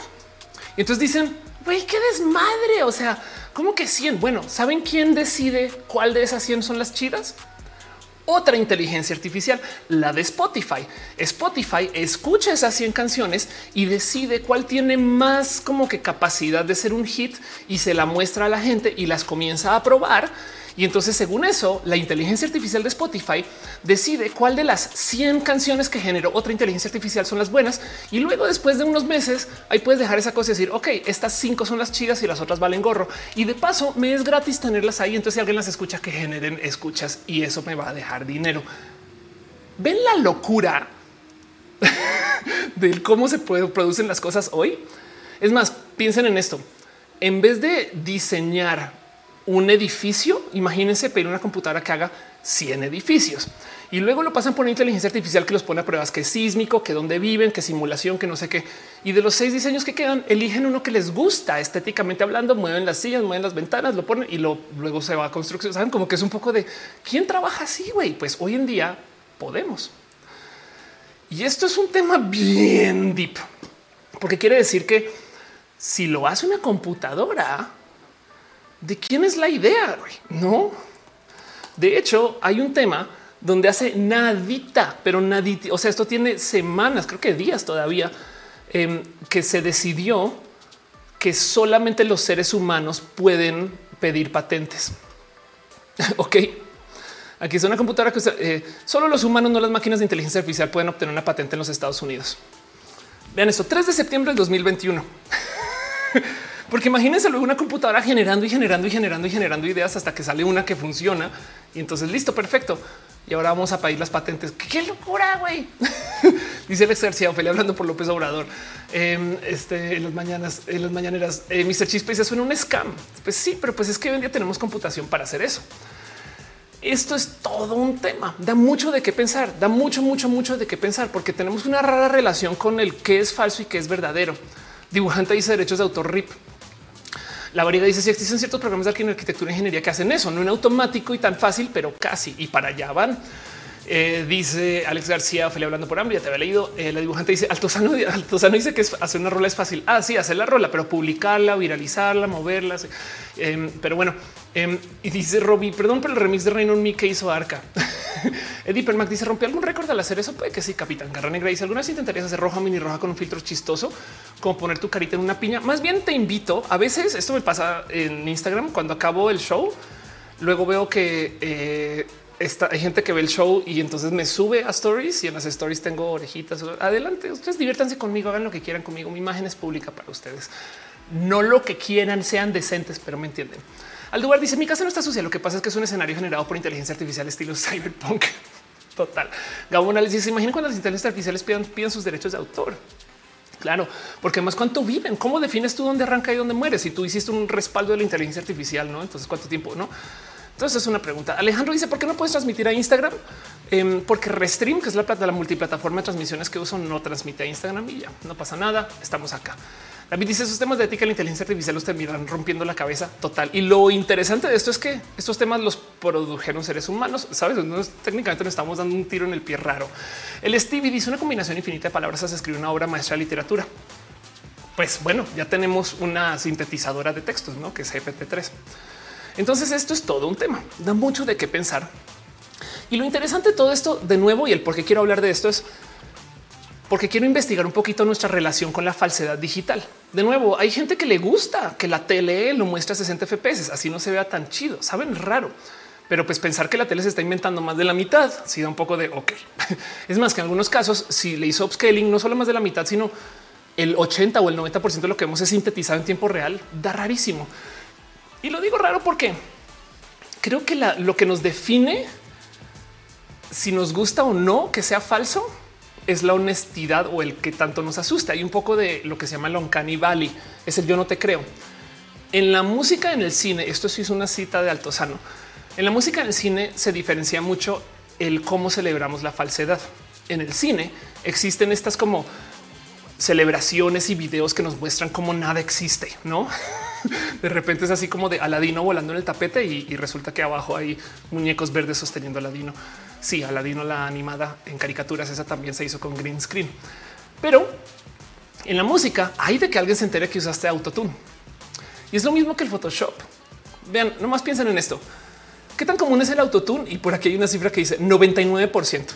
99% de los artistas musicales usan autotune a la hora de grabar. ¿Cómo que 99? todo el pinches mundo usa autotune. Es la cosa más normal, común. Bajaste una nota así, tanto cent le subes, güey. Así seas una persona que cante re bien consistentemente, tú editas, güey. Y esto es esto es súper aceptado, pero hay de que alguien se entere que uses autotune. Todo el es más, hay autotune en tiempo real. Ustedes creen que ese artista que se está descolgando con una boa pitón así bajando en rapel y más está cantando? No, güey no se puede cantar bien y chido así. Entonces, obviamente tiene todo tipo de síntesis de texto, síntesis de audio o autoafinado para que diga lo que diga, sale, como tiene que salir y, no es playback. y entonces el tema es eso nos asusta. Pero luego del otro lado vamos y miramos el cómo eh, eh, se hace el cine y da un poco de de ay, qué chido. No mames, güey. Me estás diciendo que vean esto.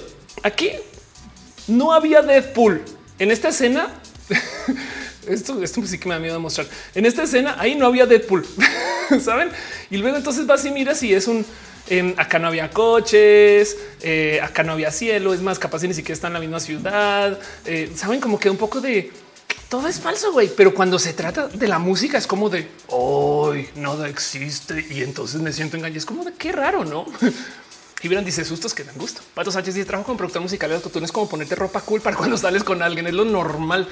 No es precisamente obligatorio, pero es lo que hacemos todos. Sí, claro, sí, es, es, es. ¿Sabes cómo lo veo yo, Pato? Em, como usar el autocorrector de texto en Google o en Word, no es, es como corregir ortografía y luego que te digan no es tu escritura original, no? Y es como de pues no, las tildes me las puso la computadora, no? Em, dice en el chat, Mr. Chispa dice: el dinero es real. Fan Doppler dice: hay, eh, hay, géneros que es parte del género uso el autotune como las rolas de Bizarrap. Las compus son magia, dice Marcus Beto. Soy mi hija. Dice: Me está diciendo que Bad Bunny usa autotune. Te estoy diciendo. Killer Queen dice: en Twitch se ve en HD, está más de acuerdo a la señal directo. Qué chido. Caigan a Twitch. Alien Cross dice: Yo no que se quejen del Vocaloid. Ah, no sé, hay gente. Yuri Maldonado dice: Como cuando usas autotune en tu CV para que te contraten. Pues un poco, ¿eh? eh hay, hay, mucho de qué hablar. Miren, hace nada puse en redes estos, uno de estos, de estos videos. Esto es un video en San Francisco de una persona grabando eh, desde su casa eh, la grabación de Shang-Chi. Y entonces ahí pasa, este, reconocen el camión, ¿no? Al pasar cómo grabaron y si se fijan ahorita pues, va a pasar encima de ese coche y boom, ¿no? Esto lo puse eh, en redes hablando de cómo, ah, güey, no manchen, la grabación en San Francisco tal y tal. Y lo primero que me dijo bueno, me dijo un amigo bien cool, raquel besos, pero también mucha gente me escribió diciendo no mames, eso se grabó, se grabó. O sea, no era algo hecho por computador. Ya la gente esperaba que esta escena se hubiera grabado por ahí en un hangar, saben? y no era en un camión, sino que el güey estaba en su casa grabando desde Zoom, no sé, alguna mamá así. Em, e, el tema es que eh, eh, ya tenemos tanta costumbre de que eh, las cosas son hechas por computadora que ni siquiera lo creemos. Y entonces me reí de eso un rato. Decía es que ya, pues ya tenemos la costumbre de que las cosas no se graban, graban hasta que me dejaron esta joya que no me puedo quitar de la cabeza. Fíjense que hay muchos videos en TikTok de esta grabación. Ahí va el camión. Y de repente alguien me dice, güey, no hay nadie adentro del camión, güey. No, y ahí va por la ciudad. Bueno, pues todas las escenas no, no tienen gente adentro. Y de repente me dan un ¿qué tal? que si se hubiera hecho todo en green screen, que si se hubiera hecho todo en un estudio, pero para viralizar la película hicieron grabaciones en la calle donde nomás pasearon el pinche camión por aquí por allá, explotaron un coche y subieron cosas para que la gente grabara esto y dijera no mames, ya vieron una nueva película de Disney, de Marvel, no sé qué, saben? Y ya no me lo puedo quitar de encima porque eso sería marketing viral en TikTok barato. Pero bueno, leo un poquito el chat. Dice dibujante el pedo si que empieza que el cine representa la realidad, aunque sea subjetiva total. Jaime Alonso dice me siento engañado porque no me engañaron. La origa dice creo que es porque el cine cesado se entiende que es fantasioso y en fotos espera que la gente sea más real. Jorge Díaz dice el falseto es un tono falso. Así que el autotune se vale. La fuente dice mándame saludos, besitos, gracias por estar acá. Dice Yuri Maldonado con cuántos es autotune en tu CV para que te contraten. Ándale. El tema es que sí es verdad que Disney puede hacer este tipo de locuras. En últimas, capaz y sí levantaron las cosas, pero era, o sea, todo esto no necesita de que el camión esté andando por la ciudad. Eso es verdad. Hay un sinfín de esas escenas donde, donde, donde el camión está andando por ahí y, pues ni el caso, porque, porque vamos y miramos el, el cómo se hacen las cosas en el cine y todo es sintetizado. Lo que no tenemos la costumbre de pensar es que eso se puede hacer con compus de casa. Saben como que digo de casa chidas, como que pensamos, ah, claro, que esta gente tiene unos super mega racks, super mainstream con todo. Y es de no, nuestro celular puede hacer fotomanipulación en tiempo real. La fuente dice: Hola, Ofelia, soy mi hija. Dice: No me siento real, soy real. Si no quieres ser real, no tienes por qué ser real. es una pregunta compleja. Entonces, ¿en dónde nos impacta esto? La neta, para, para aterrizar esto un poquito más, porque todo esto comenzó con un video de Japón en el 1913 eh, que cuando ya lo magnificamos y ya lo volvimos de 60 FPS y todas estas cosas, no, ahora lo que estamos viendo es un dibujo que hace una computadora de un video tomando en cuenta el video original, pero lo que vemos es la neta neta 80% generado por una computadora. Muy buena síntesis. Pues en donde impacta esto es en el cómo vamos a entender nuestro pasado de lo que va el video. Porque si documentamos nuestro presente, no más usando estas herramientas, entonces, claro, claro que lo que estamos documentando ya tiene un grado, no quiero decir de falsedad, sino un grado de síntesis. Y muchas cosas van a cambiar. Hay, por ejemplo, este famoso caso de cómo los dinosaurios, a medida que más aprendemos de cómo eran, pues simplemente más nos damos cuenta que lo que sabemos era nada. No, como qué tipo de, eh, qué tipo de animales eran. Eh, si comparamos lo que se sabe de los dinosaurios hoy versus lo que se sabe de lo que se sabía de los dinosaurios en la época de em, Jurassic Park. Vean esto que cagado se llama cámaras, cámaras audio. ¿Qué, cómo vas? No, pues todo bien, todo chido. Sí, cámara, cámaras audio. Eh, perdón. el tema es que eh, lo que sabemos de los dinosaurios hoy no tiene nada que ver con lo que sabemos de los dinosaurios cuando se hizo Jurassic Park. Jurassic Park ya no encaja. Em, y, entonces hay algo ahí que tenemos que decir porque luego del otro lado vamos a ver eh, el, por ejemplo, este video que yo creo que habrán visto ustedes de el cómo se habrán visto. Por ejemplo, este es el último tigre de Tasmania y nos pasaron este video un poco de cómo sabíamos que no era de otro color, cómo sabíamos que esas franjas no eran, no saben como que acá hay una cantidad de, em, decisiones que están tomando las computadoras que mucha gente y el y yo creo que ese es el problema acepta como realidad. Dice en el chat Aldubar, mi casa no es chida porque no puedo hacer nada sintético. Aquí le voy a escuela que vi el carburador en las motos. Yuri Maldonado dice: Me estás diciendo que no existe el Indominus Rex. Es seguramente no era tan cuate del cámara, cámaras audio. Eh, Eddie Permax dice compártenos ese link de los dinos, eh, no más para que los para que lo puedas googlear, porque me queda difícil compartírtelo. Está en National Geographic y se llama Reimaginándonos los dinosaurios, literal. Entonces, esto es como el render más moderno de cómo se ven los dinosaurios con nuestros conoceres de hoy. MD Plus dice: Las Frontier sacó eh, un mob de eh, películas Dogma 92 son las reglas en no editar los tirajes en el estudio. Nadie se puede morir, se lo recomiendo. Qué chido saber eso. Lo impresionante es que ahora tenemos inteligencias artificiales que podrían tomar esas pelis de Lars von Trier y crear una nueva. Y la pregunta es si esa nueva es de Lars von Trier. ¿Saben? Es como son preguntas bien profundas. Pero el punto aquí es, yo creo que lo que hay que preguntar no es si pueden o no las computadoras hacer estas cosas, porque la historia revisionista es un hecho. O sea, esto no tiene nada que ver con el, cómo eh, eh, este, usamos computadoras. La verdad es que la gente cuenta la historia como la quiere contar. Yo creo que uno de los ejemplos, porque podemos hablar acerca de guerras y demás, pero a mí me encanta este ejemplo. No se sabían que en Disney, en el parque en Disney, las fotos de Walt Disney tienen el güey haciendo este gesto con estos dos deditos acá afuera. ¿Qué pasa? Pues que Walt Disney fumaba. Entonces, pues para dar una buena imagen para niños, le borraron el cigarro. Entonces el güey está en un chingo de fotos con un evidente cigarro en la mano pero se lo borraron, güey. Saben, es como de vean güey, esta foto, qué pedo. dice hígado de pato que la Real Academia de Memes no te escuche, es verdad. Em, dice eh, este Mr. Chispa, como las inteligencias artificiales que son unos coros de Rembrandt. Anda. Entonces, claro que la historia es revisionista, claro que la gente cuenta la historia como la quiere contar, si puede. Este cuento de Disney y los deditos, estos, perdón la palabra, estos cabrones han querido salir con la lista, que salir con la suya tantas veces, han hecho los listos con esto que hasta en las películas hace el gesto porque Disney nos quiere convencer que Walt Disney señalaba así, así de no nos vemos allá. ¿Cómo llegas? No, pues eh, entras por acá, volteas a la derecha. Entonces por eso hay tantas fotos este, eh, con, con, con, el güey así con la mano con cosas. Y un poco de no, señores, Disney. Yo sé que ustedes pueden hacer películas, pero no nos engañen. Dice dibujanta como borrarte el top y las nudes. Total. Em, este, dice Lily Rox, espérate, el señor con los dedos la forma en los que los empleados de Disney tienen que señalar. Se llama Disney Point. Ándale, pues es que de dónde crees que viene.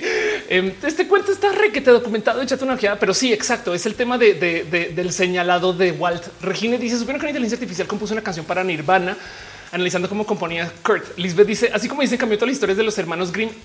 Güey, claro, tienes toda la razón. De repente dijeron: Vamos a rehacer las historias y las hacen desde ceros.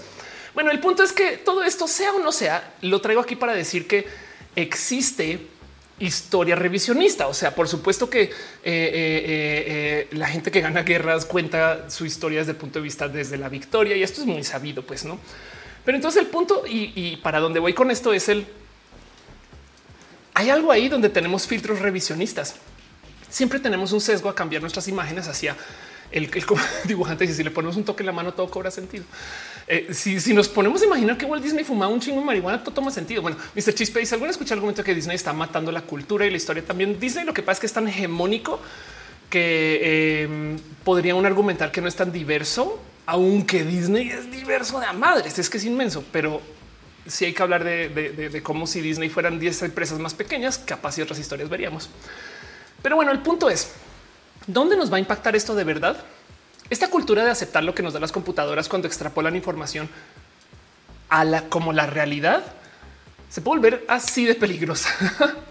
En que em, chequen como, por ejemplo, esto es una tecnología real donde tenemos a personas que no sé si, si, si esto ya lo he hablado, pero esto, esto es el caso de seres humanos que tienen ya una, eh, un implante cerebral y entonces en su cabeza se están imaginando el cómo se dibujan o cómo se mueven ciertas letras. Y según esto, entonces pueden desde su cerebro eh, escribir sin mover los deditos. Esto es una realidad. Esto vean esto. Es mayo 12 del 2021, pues no es una interfaz eh, eh, este, funcional de lectura de cerebro para poder escribir. Pero sí es verdad que para poder enseñar una computadora así, hay que, por supuesto que esta gente sí lo, sí lo está fijando, pero hay que tomar en cuenta que hay cosas que son estadísticamente reales desde nuestros sesgos, desde nuestros sesgos. Y entonces, por ejemplo, este ejemplo lo doy porque también hay tecnologías y esto me da mucha risa de el cómo podemos leer maullidos de gatos. Esto ya no es una interfaz neuronal, sino literal son estas apps que me da mucha risa porque son apps donde se supone que le maulla el gato al celular y entonces el celular te dice vía la app qué está tratando de decir el gato. ¿Cómo aprendió eh, esa app? ¿Qué quiere decir el gato estadísticamente? No como una literal inteligencia artificial. Se puso a escuchar un chingo de gatos y luego alguien dijo, oh, eso quiere decir que tiene hambre, eso quiere decir que tiene sueño. Me da mucha risa esta app en general. Les digo por qué. Porque todos los videos del uso de la app son gente diciéndole al gato maulla, maulla, y el gato así de no, maulla, maulla, y el gato de güey, no me jodas su mano, maulla, maulla. Y el pinche gato ni lo mira, güey. Esto me da mucha risa que los gatos trolean a la gente que tiene esto. Yo creo que eso se trata. Esa app debería ser troleada al humano. Pero bueno, el punto es que se supone que existe este sistema de traducción y lo único que están tratando de decir es miren, si el gato está maullando acá y eso quiere decir que tiene hambre, pero no podemos descartar un sinfín de otros motivos por los cuales está maullando así y a la vez tenga hambre. Correlación no implica causalidad, no? Y obviamente esta gente que está haciendo estas apps las hace para vender, entonces les vale gorro. Em, dice Lili, eh, ¿qué pasa con las NFT hablando de arte creado en espacio Los NFTs no son arte, son solamente em, este, certificados de los artes que no siempre van atados a la legalidad. O sea, tú puedes comprar el NFT de una, de una obra y todavía la obra no es tuya. Pero bueno, eh, Monserrat dice suéltame humano. Yo lo ¿Es posible que los animales tengan acentos en los países de orígenes? Sí. Eh, eh, y los gatos también, pero no los gatos, los animales también entienden ciertos acentos y otros no. Pero bueno, el punto es que ¿A dónde voy yo con todo este cuento del tomar datos y sintetizar y dónde puede acabar esto siendo una locura? ¿Qué va a pasar el día que alguien quiera crear más imágenes de nosotros con las imágenes que nosotros dejamos? Entonces tenemos un feed de Instagram que está lleno de filtros y luego alguien dice, ¿por qué no hacemos un video de la abuela o de la tía? Y entonces toma esas fotos, pero esas fotos cuando las subimos tienen un chingo de filtro. Entonces ya son imprecisas de a madres. Y lo impresionante de todo esto es que vivimos en la era cuando se supone que tenemos las mejores fotos, cuando tenemos eh, el mejor acceso a la información y aún así estamos subiendo información que está literal corrupta porque le estamos sesgando para que muestre lo que queremos que muestre. No culpo a nadie. De nuevo, observar, no juzgar. Y lo digo porque este cuento de tomar este, eh, eh, nuestras imágenes y volverlas algo que se puede sintetizar desde ahí. Es un tema que se viene discutiendo desde hace muchos, muchos, muchos ayeres. Dice Levariga, suponiendo que todos los gatos hablan la misma lengua idioma total. Uva dice gatos demandando a sus dueños con ese traductor por acosadores. Scarlett dice tenía traductor feline, pero no funcionaba. Las felinas se quedan en silencio.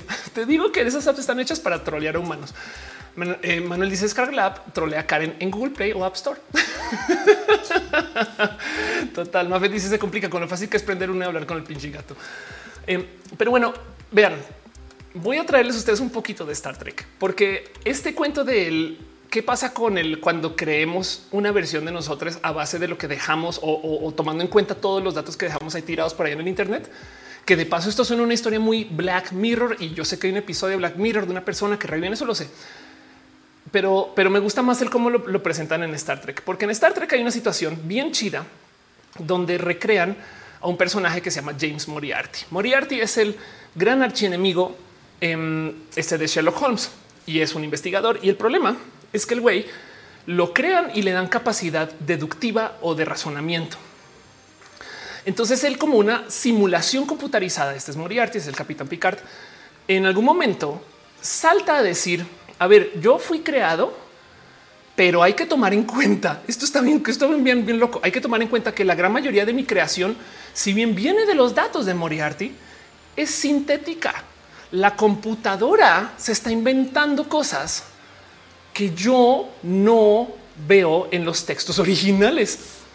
Y entonces comienza a discutir de por consecuencia yo puedo existir. O sea, mi existencia, si mi existencia depende de que yo tenga esta capacidad de, de creación, pues yo ya no soy una ilusión desde que la computadora tiene que crear cosas para que yo exista. Perdón, ¿qué quiere decir eso? Pues entonces que si nos asomamos a ver que si las creaciones que son sintéticas son mayormente sintéticas, entonces en esencia la materialidad es el cuánto se esté creando y literal lo que dice esta, lo que dice esta simulación es yo pienso, luego existo. Cogito ergo sum. Y si un poco de, pues bueno, claro, es ciencia ficción, no? Por supuesto.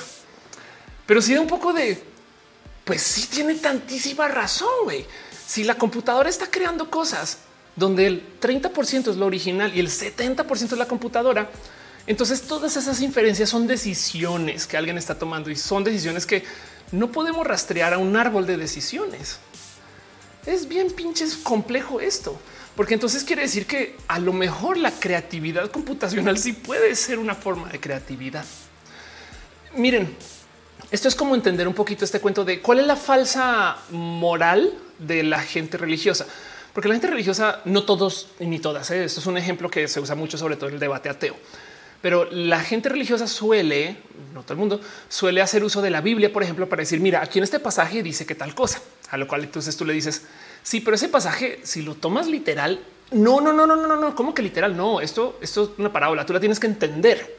Entonces lo que dice la gente que viene del ámbito ateo, y yo les creo, es que si tú estás interpretando un texto entonces el compás moral no es la Biblia, eres tú, no más que el rango operativo de ese, de ese compás es literal lo que la Biblia te deja. Saben como que, como que dos grados para acá, dos grados para allá, porque eso es lo que te marca. Eso es el límite de lo que dice el texto de la Biblia, pero tú eres quien decide a dónde apunta la aguja.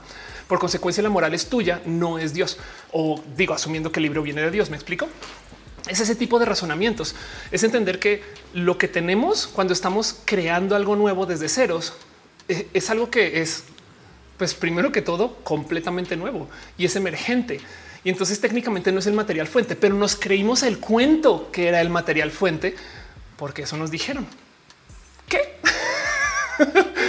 Esto es bien complejo de entender. Elizabeth dice la era de la paradoja total. Mafet dice la inteligencia artificial entiende que es Dios para crear mayoritariamente la realidad. Imagínate eso. Em, dice Jorge Díaz, curiosa tanta polémica acerca del deber ser la música, en la imagen, las identidades existirá en el futuro una singularidad de creaciones hechas por inteligencia artificial que nos libere del sexo, del sexo. Ophelia, ves, ya ves mi, mi freudiano, nos libere del sesgo y voy a dejar ahí grabado para siempre mi desliz freudiano. Este, eh, gracias. Dejé, es que dejé el auto freudiano activado. George dice, dejar la simulación corriendo para no matarlo. Eh, dijo Star Trek. Capitán Garrone dice que se le va el internet. Espero que ya hayas vuelto. Eh, este está diciendo shot, shot, shot. A Nirvana y se abrió un traductor para delfines ya que se comunican entre ellos y se ponen nombres entre sí. ¿Existirán esclavos robóticos? Pues claro que sí. Tu computador es tu esclava, hace lo que tú le dices. Esto es Futurama viejo, dice Williams Daniel un poquito. 5JHR se podría decir que la creatividad de las computadoras entonces la creatividad del conjunto de la humanidad. Pues no, porque hay algo que es espuria, que viene de la nada, que crearon las computadoras que no se le hubiera ocurrido a ningún ser humano. Pero el problema es que como se basaron en los seres humanos, entonces es muy fácil decir, ah, pero le trabajaste algo ya existente. Y esa pregunta es bien compleja, bien compleja. Porque volviendo al tema de eh, este cuento de la síntesis de medios, digo justo les presenté Star Trek, no que hay que tener en claro que Star Trek claramente no es la primera pieza de ciencia ficción que se sienta a analizar el si algo es sintético, entonces ya es real o no es real, porque si puede tomar sus decisiones, si piensa, entonces ha de existir. Híjole, entonces, ¿cómo le otorgamos ese valor de está pensando? No qué complejas decisiones. Y, y entonces lo digo además porque de paso Star Trek, ahí donde lo ven y ya para cerrar el tema, sobre todo esa serie en particular, es una serie que fue remasterizada. Entonces, em, lo que vemos cuando vemos esta serie en Netflix es una versión que se hizo tomando el original, pero modificándolo de tal modo que se vea más bonito, donde está más fluido, se ve más nítido y todo este detalle extra se dibujó después. Lo cual entonces deja la pregunta, si estamos viendo el remasterizado, estamos viendo la Star Trek original. pues estamos viendo la Star Trek modificada. Y traigo todo esto aquí a colación, porque de nuevo, si vamos a repasar nuestro pasado con el cuento de dónde están puestos todos los filtros, pues hay que entender que hay un chingo de lectura que le damos a todos estos pasados. De hecho, tenemos lectura en el cómo la observamos. Si sabemos que esta persona está triste, entonces todo este video es triste. Si sabemos que esta persona está feliz, todo el video es feliz.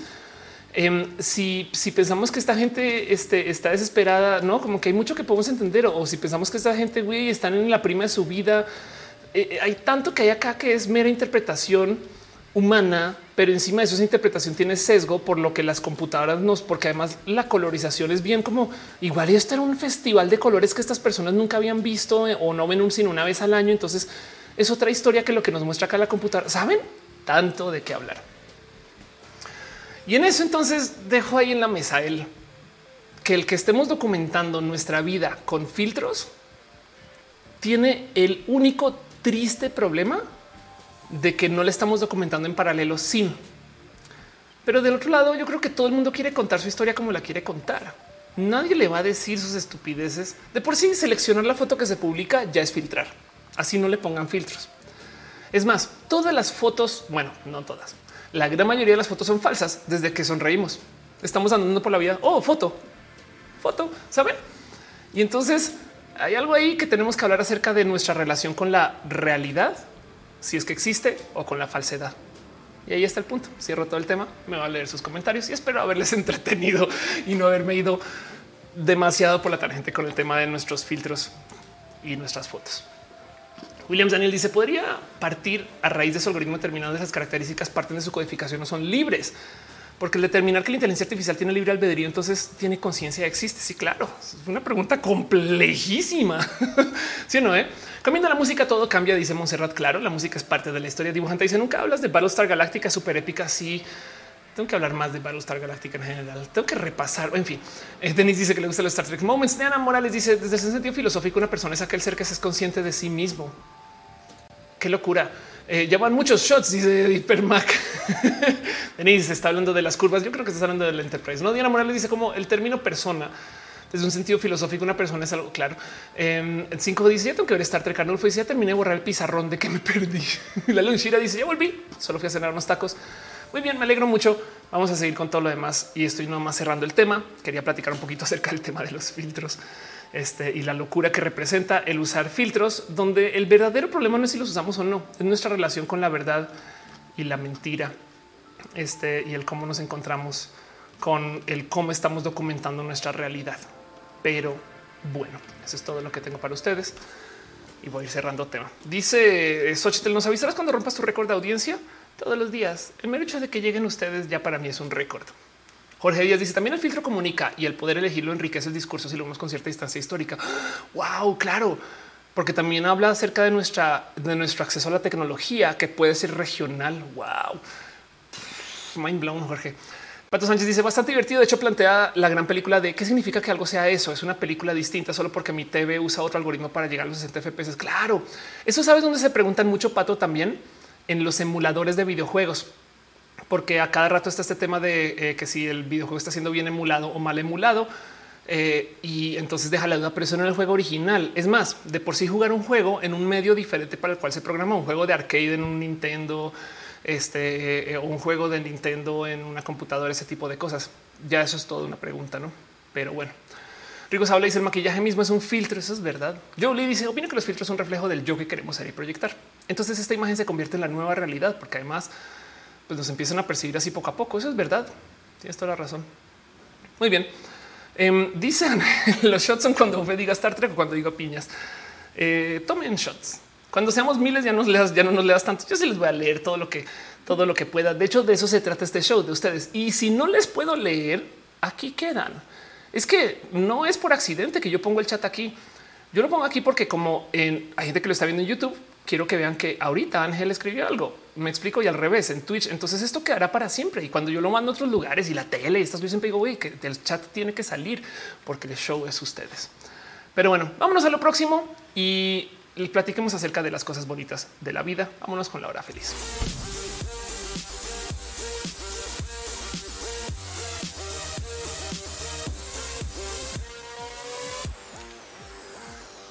Gracias por acompañar todo este tiempo pero más quiero dejarles aquí un recordatorio que la vida, la visa, la, la visa, la vida no siempre es bien feliz. Pero afortunadamente tengo con ustedes una sección que se llama La Hora Feliz, que dura menos de 10 minutos, pero es casi de felices. Una sección patrocinada gracias a la gente bonita de Nubox, quienes por si no conocen, Nubox es el proveedor de hosting más grande y uno de los mayores registradores de dominios en México. Es gente bien chida, bien cool. Nubox.com o nubox.org también. Y si quieren darme una manita, nubox.com diagonal of course o nubox.org diagonal of course nos traen esta sección. Y lo digo porque literal todas las semanas me dicen Ofelia, piensa una noticia feliz así. Y yo me siento a buscar y esto es el ejercicio más chido que he hecho en mi vida, porque el mero sentarme a buscar noticias chidas da, da mucho para compartir. Tristemente la noticia que tengo para compartirles a ustedes hoy, no puedo poner audio porque me quitan el canal. Así que para lo que les voy a mostrar, solamente les voy a pedir si quieren hablar, abren una tab o busquen por su lado. Pero hoy voy a hablar de nadie más y nadie menos que de Nandi Bushell, que por si no ubican, es esta chiquita que se volvió súper, súper, súper viral porque toca muy bien la batería. Si no saben de quién estoy hablando, prepárense para este raid. Nandi en algún momento eh, se comenzó a volver viral por sus videos y estuvo eh, en, shows y que el tele, luego fue a Ellen y se presentó. Y el caso es que comenzó a volverse muy viral en YouTube. También es una chamaquita. Es más, va a poner video sin el audio. Es una chamaquita y no mamen cómo toca batería. La verdad, la verdad es que es bien pinche cool. Pero el caso es que en este video en particular, lo que no les puedo poner ahí es que reta sin miedo alguno a Dave Grohl. Entonces no tiene ningún problema en lo que, o sea, antes de hacer su video en YouTube, en decir Dave Grohl y ve a la cámara y le dice te reto a una reta de batería y comienza a tocar y es de qué, qué, qué, qué, qué, güey. Y la verdad es que toca bien pinche cool. Y esto para mí de entrada, esto no es la historia feliz todavía. Eh, esta es la historia de Nandi que se lleva generando desde hace rato. Vean, esto es desde agosto del 2020, también es relativamente nuevo, pero su video se volvió requete mega viral. ¿Qué tan viral y que también toca de paso? Que Dave Grohl le responde, le responde, güey. Y le dice, ah, sí, acepto tu reto. Y entonces le toca la rola y luego le comienza a ponerle retos de vuelta. Y entonces tienen como un ir y venir en Internet de Dave Grohl enseñándole a la chamaquita eh, o, diciéndole, a ver, a ver, pues tú toca esto, a ver cómo le haces. Pero además, pinche Dave Grohl ve a sus caras como, a ver, a ver, a ver, a que esto no lo puedes tocar, sí o que sí que. Y la chamaquita, ah, bueno, en fin, el caso es que este cuento lleva andando desde hace mucho tiempo. Um, y, es una historia súper, súper divertida. Miren, eh, Nandi nació en, Durban, en Sudáfrica, es de ascendencia Zulu. Su familia se mudó hace poquito, bueno, hace poco, se mudó un tiempo después de eso al Reino Unido y son del Reino Unido, de donde son sus contenidos, estas cosas. Y la verdad es que sus videos son bien cool. Si se quieren divertir y sentirse en el mejor momento del Internet, vayan a ver todo lo que hace Nandi. Es como un poquito de no, yo quiero, pero el punto, el que está chiquita grabó sus videos y pues se volvió obviamente súper viral. Y ya cuando le respondió Dave Grohl es como de no mames, bueno. Pues la noticia feliz de hoy, porque esto, si ustedes ya conocen esta historia, pues esto no es noticia, pues no. O sea, de nuevo, esto comenzó en agosto. La noticia es que hace una semana y media, supongo que a esta altura ya dos, Nandi, y es que me encantaría podérselos compartir con audio, pero no lo hago porque me quedo sin canal. La dejaron subirse a dar concierto. Güey, diviértanse. Agosto 26 del 2021 se subió a presentar en The Forum en Los Ángeles. La dejaron tocar la pinches batería. Veanla ahí, güey. Y el video es la cosa más tierna del mundo porque este papá así de lo que decía. Vean eso. Ahí la presentan y la cosa. Y vean ahí tocando. Ahí se está echando su Everlong a todo lo que da. Vayan, busquen este video, por favor. Y vean, vean, es que vean esa sonrisa. ¿Cómo no? ¿Quién no va a estar así, güey? Con la cara tan, o sea, con esa sonrisa de oreja a oreja. Este por estar en un foro así de grande, saben, con todo pinche Foo Fighters, güey. Qué cosa tan bonita. Esta es mi noticia feliz de hoy. No saben cómo yo he escuchado este video por lo menos, por lo menos 10 veces, porque también toca batería muy bien. Con eso les dejo ustedes una noticia feliz. Como dice Monserrat Morato, una ardilla feliz. Qué padre. Sí, total, la neta. Y además, lo chido de todo esto es que todo esto comienza con Andy diciendo: Señor Dave Grohl, te reto.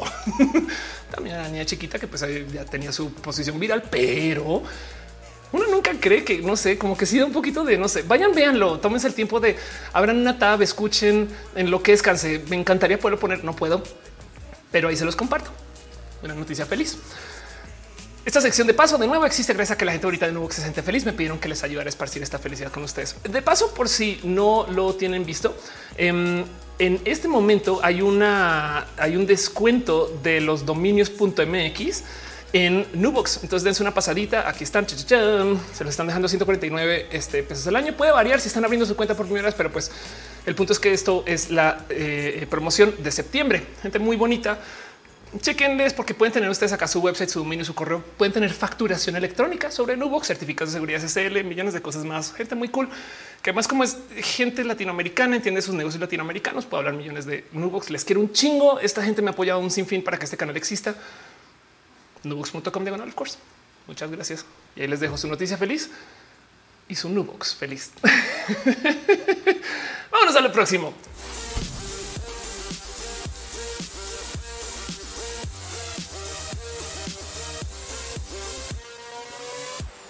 Maya López dice qué padre, eso le pasó a The Wanted y ya son un grupo de metal hecho y derecho. Qué chido. La neta es que de nuevo, eh, tanto que decir de, esta situación. Saben como que la verdad es que la chamaca sí dices, güey, a qué hora? Porque es que tiene 11 años, todo lo que tiene 11 años. Saben del otro lado también imagínense su carrera musical. No, pues a los 11 ya tocaba con Foo Fighters. es como de Em, luego y luego son clásicos ejemplos de que a los 30 está en depresión. En fin, eh, mentiras, mentiras. Va a ser una persona muy chida y se ve que es muy chida. Elizabeth dice historia feliz del mundo globalizado total. Aldubar se imagina que hubieras que hubiera retado a Charlie Watts total. Eh, Iván Domínguez dice chao, besitos. Maya López dice que así más o menos le pasó de Wanted. Te había leído, pero bueno, Belur dice y yo que intento subir videos cantando y los hashtags me ignoran por completo. Lo siento. Eh, gracias, Denis. Gracias, gente chida de Team Moderación por compartir el enlace a Nubox. Pilar Cano dice qué hermoso, inclusive lloré un poquito. Jordi dice publicidad de oraciones cuando abrí tu video por primera vez. Ándale. Capitán Garra Negra dice sin miedo al éxito. Literalmente ahora se aplica así sin miedo. Fernando Ster nos deja un abrazo financiero. Muchas gracias. Y dices en México hay alguna empresa dando cursos, talleres sobre diversidad para empresas. Sí, em, depende del caso. De hecho, yo doy algunas de estas capacitaciones. Son, más como tipo conferencias, pero recomiendo em, te eches una pasada por eh, así bien rápido la gente bonita de equidad eh, y la gente bonita del Pride Connection. Y hay varios otros espacios que puedo platicar. Eh, eh, por ejemplo, Balance hace también, este, depende de lo que necesites, te puede ayudar. Voy a mostrar un poquito enlaces aquí. Esto es el Pride Connection, em, que es el enlace entre empresas que tienen proyectos y productos LGBT. Y, son un buen de empresas. Entonces acá te pueden guiar mucho de con quién hablar, a dónde ir. Equidad Em, da esta eh, certificación de la equidad eh, MX y puedo seguir. Hay, mucho más que esto. No balance también es gente bien chida em, a quien vale la pena y recomiendo en general. Pero bueno, te dejo. Comienza por el Pride Connection y checa. Aquí te pueden guiar un poquito más. O si no, si solo que necesitas una conferencia, Ofelia da esas conferencias. Pero bueno, no más autopromoción. Vámonos con lo que sigue de este video, este show y esta transmisión. Vamos al aire ahorita ya más de dos horas hablando casi. y voy a hacer algo que normalmente hago todas las semanas. Y es que le voy a dar la bienvenida a una sección que se llama la sección de los abrazos distantes. Y son distantes por la salubridad. A veces pasan cosas entre semana. Y yo me doy el tiempo de ir y documentarlas. No siempre pasan cosas entre semana, en cuyo caso entonces no hay sección. Pero cuando pasan, yo me siento, las escribo y se las traigo a ustedes acá como una pequeña sección de noticias que se van a entretener como noticias mejor dicho, no quiero sentarme a discutirlo a trasfondo y tratar de encontrar la metafísica. Solo quiero decirles esto pasó y si nos clavamos chido, pero la idea es no más repasarlas. Después de esto, va a volver a pasar la cortina súper profesional y nos vamos a preguntas y respuestas para que me digan lo que quieran. Pero el tema em, es que eh, eh, hay mucho que hablar acerca de cosas que pasaron esta semana y lo primero que tengo para compartirles a ustedes es eh, esta joya que hemos visto suceder y platicar y discutir mucho acerca de la decriminalización del aborto en México. La máxima corte de México es penalizar el aborto en un momento, decisivo. Esto es todo un tema porque eh, por si no lo tienen presente, eh, hay estados o había estados donde todavía se estaba enviando a gente a literal la cárcel por eh, acercarse al proceso del aborto. Además, es bien pinche raro hablar de esto en general. Esto yo creo que ustedes seguramente, sobre todo si están en este canal, ya lo han escuchado, ya lo han discutido. En esencia, lo que quiere decir es que pues eso se despenaliza, no? Esto tiene interpretaciones diferentes según donde vivan. Hay gente que lo está tomando como un ya listo, aceptado. La verdad es que el aborto debería no solo ser despenalizado, sino deberíamos de tener apoyo para y debemos de tener este acceso e información, muchas cosas aparte de solo el sí, pues no te hacemos nada, no? Pero aún así, esto es un lograzo. No más que esto, aparte del notición, gracias Pato, que dices es una gran noticia, celebramos mucho también aquí en Ecuador. La pinche cosa más rara del mundo el ver cómo esto se discute desde Estados Unidos, porque al mismo tiempo en Texas les quitaron el aborto. Entonces hay gente que está diciendo, claro, eso lo está haciendo México para llevarse a los turistas de la medicina y de no mamen Estados Unidos, ¿qué les pasa? Güey? Saben, em, hay algo ahí que tenemos que discutir acerca de cómo es impresionante que eso todavía sigue en discusión. Pero bueno, Arnulfo García, en contraste, la Suprema Corte valida objeción de conciencia médica, pero con límites totales. Está la chingada. En eso estoy totalmente de acuerdo. Entonces, son este es el largo camino del tema de los derechos. De hecho, otra noticia que tengo para ustedes es un momentito. Em, dice Killer Queen despenalizar lo mismo que legalizar el aborto. Técnicamente, despenalizar es no eh, te vamos a pasar por un proceso, o sea, no te vamos a perseguir. Me explico. pero, pero em, eh, que si esto implica que ya entonces eh, es legal y más, eso es el tema. Em, honestamente, yo lo veo como un win, lo celebro. Yo sí lo tomo como un, o sea, si el gobierno no te va a no, pero el punto es que de todos modos hay mucho más que solamente permitirlo. Saben, es que es que esto es algo que eh, eh, dice Cecil eh, Bruce en Argentina lo conseguimos el año pasado. Exacto. No solo es decir puede adelante, sino es un adelante y el gobierno te tiene que ayudar. O sea, el gobierno ayuda con un sinfín de otras condiciones. Con, esto de lo médico hay seguro social, no? porque no está el aborto ahí? Esa discusión. Pero bueno, el punto es que hay que hablar acerca de cómo vamos con nuestros derechos, porque, por ejemplo, mucha gente tiene presente que en México hay matrimonio igualitario. Pero la verdad es que no. A nivel federal, por dejarlo en dicho, a nivel federal, sí te puedes casar desde el 2015 eh, eh, este. Eh, aquí está gays, lesbianas, bisexuales se, pueden casar y personas trans se pueden casar en todo el país. Sin embargo, solo 22 de los 32 estados del país permiten que las parejas se casen sin necesidad de amparos judiciales. ¿Qué quiere decir esto? Piénsenlo así. El país, o sea, el, el gobierno federal dice que sí, pero el estado dice yo no sé. Entonces tú le puedes decir, señor don gobierno, gobierno estatal, el federal dice que sí, entonces pasas por un proceso de amparo. Ese proceso de amparo, uno lo pueden ignorar, dos puede valer un chingo de varo y tres, digamos, digamos que igual pasa es un por qué chingados tengo yo que tener un paso extra para casarme cuando mi cuata aquí este, puede ir sin pedos y casarse por accidente casi, no? Entonces da raro que exista este proceso, lo cual quiere decir que no todavía falta mucho. Y esto es la lista de los estados donde no hay matrimonio igualitario a nivel estatal: Durango, Guanajuato, Guerrero, Edomex, Querétaro, Sonora, Tabasco, Tamaulipas, Veracruz, Zacatecas. Y, todavía hay mucho que decir de los estados donde igual está aprobado porque ah, que, hay trabas, que el proceso no existe, que se hacen los idiotas, las idiotas. El caso. Esto se los dejo nomás como repasando un poquito las noticias de dónde están los derechos. Dice en el chat darwinismo. Em, de hecho, el rapero de TikTok lo comparaba lo de Texas como una casa de brujas. Eso es, está bien culero. Lili Rock dice acá en Michoacán hubo marcha de hoy de los pro vida por la despenalización. No entienden nada. Dice si la cuestión es que ahora sea legal, es decir, que se establecido una ley de los estados. Exacto. Marcos Beto dice: ¿Crees que México puede llegar a ser primer mundo algún día cercano? Eh, se ven muchas personas en Colombia que cuando hablan de México dicen que México es Estados Unidos. Eso sabes, es que la verdad es que depende de donde lo veas y bajo muchas. Es, el problema de México, por ejemplo, México no es un país pobre, es un país desigual. Eso da más rabia. Em, la economía de México y la economía de Rusia son muy similares en tamaño y, da mucha rabia que, pues, no por eso estamos como estamos casi no, porque el problema, el problema aquí es la desigualdad. Patricia Benítez dice está dejando un abrazo financiero. Muchas gracias, muchas, muchas gracias. 5TR dice que raro esos estados casi ni son conservadores. Señores, dice que se aprende mucho en este canal. Muchas gracias y es muy entretenido. La verdad, me alegro mucho. Yo también aprendo mucho haciendo cosas para este canal. Pero bueno, em, de paso, otra noticia, otra cosa que pasó. No me quiero aclarar mucho en esto, solamente dejarlo mencionado. La semana pasada hablé de cómo hay modos en los cuales nos pueden escuchar y espiar. ¿Por qué? Porque estaba hablando acerca de cómo nuestros celulares nos escuchan. Y entonces hablé o presenté una tecnología de cámaras que pueden grabar el movimiento, micro movimiento de plantas y de bolsitas de papel adentro de una habitación y con eso se puede reconstruir el audio. Muy chido. Bueno, me topé con algo que de haberlo visto lo hubiera puesto en el roja de la semana pasada, pero lo añado aquí como una, como una noticia de la semana porque puedo y les comparto esta tecnología que literal es del 10 de septiembre que se publicó el paper. Me explico esa tecnología donde alguien encontró cómo hacer uso de un láser para ver dentro de una habitación por medio del hoyito de la llave. Em, Arnulfo pregunta cómo que nuestra economía es tan grande como la de Rusia. Ahorita voy con eso. Bueno, sabes que, ok, Rusia GDP, México GDP. Ok, la producción económica de México es de 1.269 trillones y la producción rusa es de 1.7. Yo sé que la diferencia es un chingo de, billones de dólares, pero es para que entiendas que este, eh, no, no, no estamos en las mismas ligas. Pues, ok, volviendo al tema de eh, la noticia.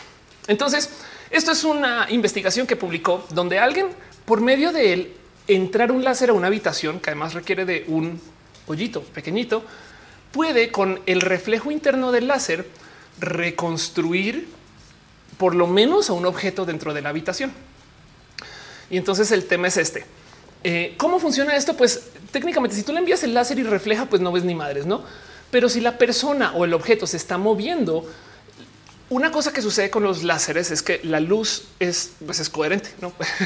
o sea, tú puedes como que, como que tiene una forma muy específica, no la onda de la luz, por así decir.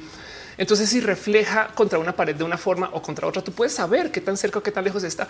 De hecho, así, créanlo o no, es como se mide la distancia de la, de la Tierra a la Luna, cosa que se hace constantemente. Hay gente que envía un láser a la luna y en la luna hay unos espejos específicos que dejaron en las misiones Apolo que reflejan el láser de vuelta. Y según cuánto tiempo y la coherencia de ese láser o, por así decir la forma con la que llega la luz, puedes medir qué tan cerca, qué tan lejos está. Pues lo mismo acá, no más que a medida que la persona adentro se está moviendo, entonces puedes comenzar a reconstruir eh, em, este el qué tipo de figura representa esa persona porque la luz refleja y vuelve y puedes ver más o menos en qué momento vuelve con un chingo de algoritmos de reconstrucción. Entonces, en que se mueve la persona, o sea, literal, tú tiras un láser a través de la puerta, en lo que se mueve la persona adentro, tú puedes entonces más o menos ver qué tipo de sombras deja sobre el láser que tú estás enviando. Ahora, el láser puede ser un láser, o sea, puede ser un haz de luz enviado en, por ejemplo, un espectro que no se puede ver al ojo pelado. Eso es lo más impresionante de todo esto. Pero en este caso usaron láseres. Y entonces pueden ver que esto que hay aquí arriba a la derecha, es la imagen reconstruida de cómo se ve una persona. Esta es la figura que tenían adentro y este como fantasmita, por así decir, puede decir mucho acerca de alguien en una habitación. Y de nuevo, lo importante aquí es observar que lo único que están haciendo es enviando un láser por un hoyo y midiendo lo que vuelve. Esto es bien asustador. Saben? Fernando Cernas dice Roja Libre. Muchas gracias. Están dejando el enlace al Discord. Gracias por compartir, eh, eh, Denise, en todas las esquinas. Em, ¿Qué más están diciendo ahí en el chat? Dice J. Carlos, tengo una conocida que le eh, gusta debatir el tema feminista. Sus argumentos primarios son minoría y también el tema de la minoría me da mucha risa. México representa menos del 2% de la población humana. Entonces, en esencia, toda la gente que está en México es minoría, como para que que es una minoría, no sé qué. Entonces, bajo esa lógica, a la comunidad global le debería de valer gorro México. Pero bueno, sigo leyendo tu comentario. Dices los doctores se niegan a un pago para realizar un aborto. Dice que el personal de salud prefiere perder su pago para realizar el aborto. Mis amigos médicos están a favor de la penalización y creen que más conocen ginecos que practican la mala práctica para que se realice el aborto. Chale, güey. Este qué culero. Fernando dice: Mi padre se quedó súper presente cuando una persona fue en una entrevista dijo: México tiene la riqueza para tener todas sus calles de mármol. Sí, México es un país muy rico. Eh, dice Darwin que si pasó el de los tamales, no sabemos si pasó de verdad o si fue una simulación. Pato Sánchez dice justamente se puede estimar datos como posición, tamaño en la situación de rehenes, se podría distinguir dónde está el atacante, cierta complexión, etcétera. Total. Arnulfo dice ya con el láser no va a servir el gorrito conspiranoico. Gravísimo. Hillary Quinn dice entonces están los resultados de las encuestas para saber el porcentaje de gente LGBT por país. No hay encuestas. ¿De qué hablas? No hay, no hay para nada encuestas. Em, a veces, si recuerdas qué encuesta llenaste, eh, puedes ir a buscarla hay unas de discriminación. El censo no siempre levanta esta información. Además que imagínate cómo vas a censar por eso. Imagina, imagínese si en el censo preguntaran si alguien es LGBT. Disculpe, señora, ¿es usted o su esposo travesti? y, obviamente la gente no respondería, no? Entonces es bien difícil levantar esos datos. Se estima, se estima que el 10% de la población de todos los países OSD es abiertamente LGBT. Eso se estima. Esto quiere decir que, por ejemplo, para México estamos hablando de 15 millones de personas. Pero la verdad es que no tenemos datos y esto es un tema. Nadie sabe cuántas mujeres y cuántos hombres trans y cuánta gente no binaria. Imagínense ahora tratar de hacer leyes. Pues no es un tema. Y aún así, de todos modos, el cuento es que eh, em, somos, digo, como todos estos se estima, gente trans. Hay más que el otro que me decía, hay más gente trans que zurda.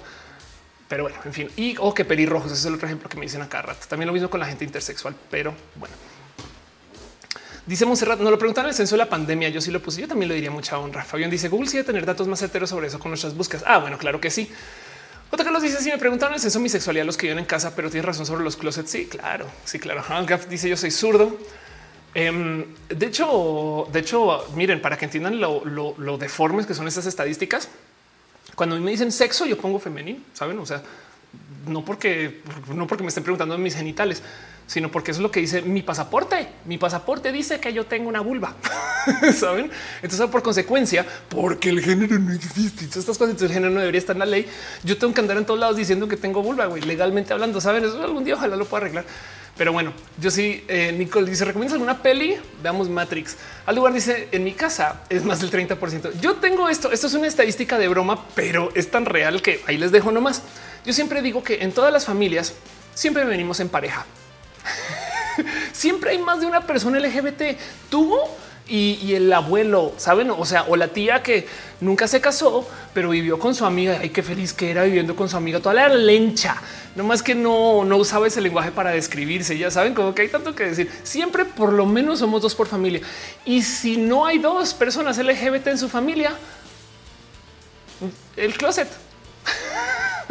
Pero bueno, en fin, lo digo por hacer la broma que es como los Sith, siempre dos.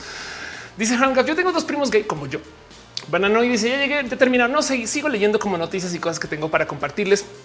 Este, em, ¿qué más tengo yo para? Ah, tengo aquí una bonita, eh, no más porque, porque eso es un tema que yo había levantado en un rojo anterior acerca del COVID, el long COVID. Una de las cosas que no se habla mucho del COVID es que también tiene síntomas neurológicos. Entonces hay gente que piensa que este cuento de la depresión o, o, de la ansiedad y todo esto pues es por el encierro, cuando la verdad es o por la situación o por la incertidumbre, que puede ser muy verídico. O sea, no podemos descartar pero que claramente el COVID también tiene mucho que ver con eso. Ah, eh, dolores de cabeza, el no podernos enfocar, el que se nos olviden cosas, todo eso. ¿Por qué? Porque uno de los efectos potencialmente secundarios del COVID depende de cómo cuerpos COVID, variantes, todo esto puede no aplicar para ustedes. Es este que tenemos nuestro, nuestra cabecita tantito hinchada, no? Y eso, eso puede generar no más dolores de cabeza. Los dolores de cabeza nos distraen, saben? No sé.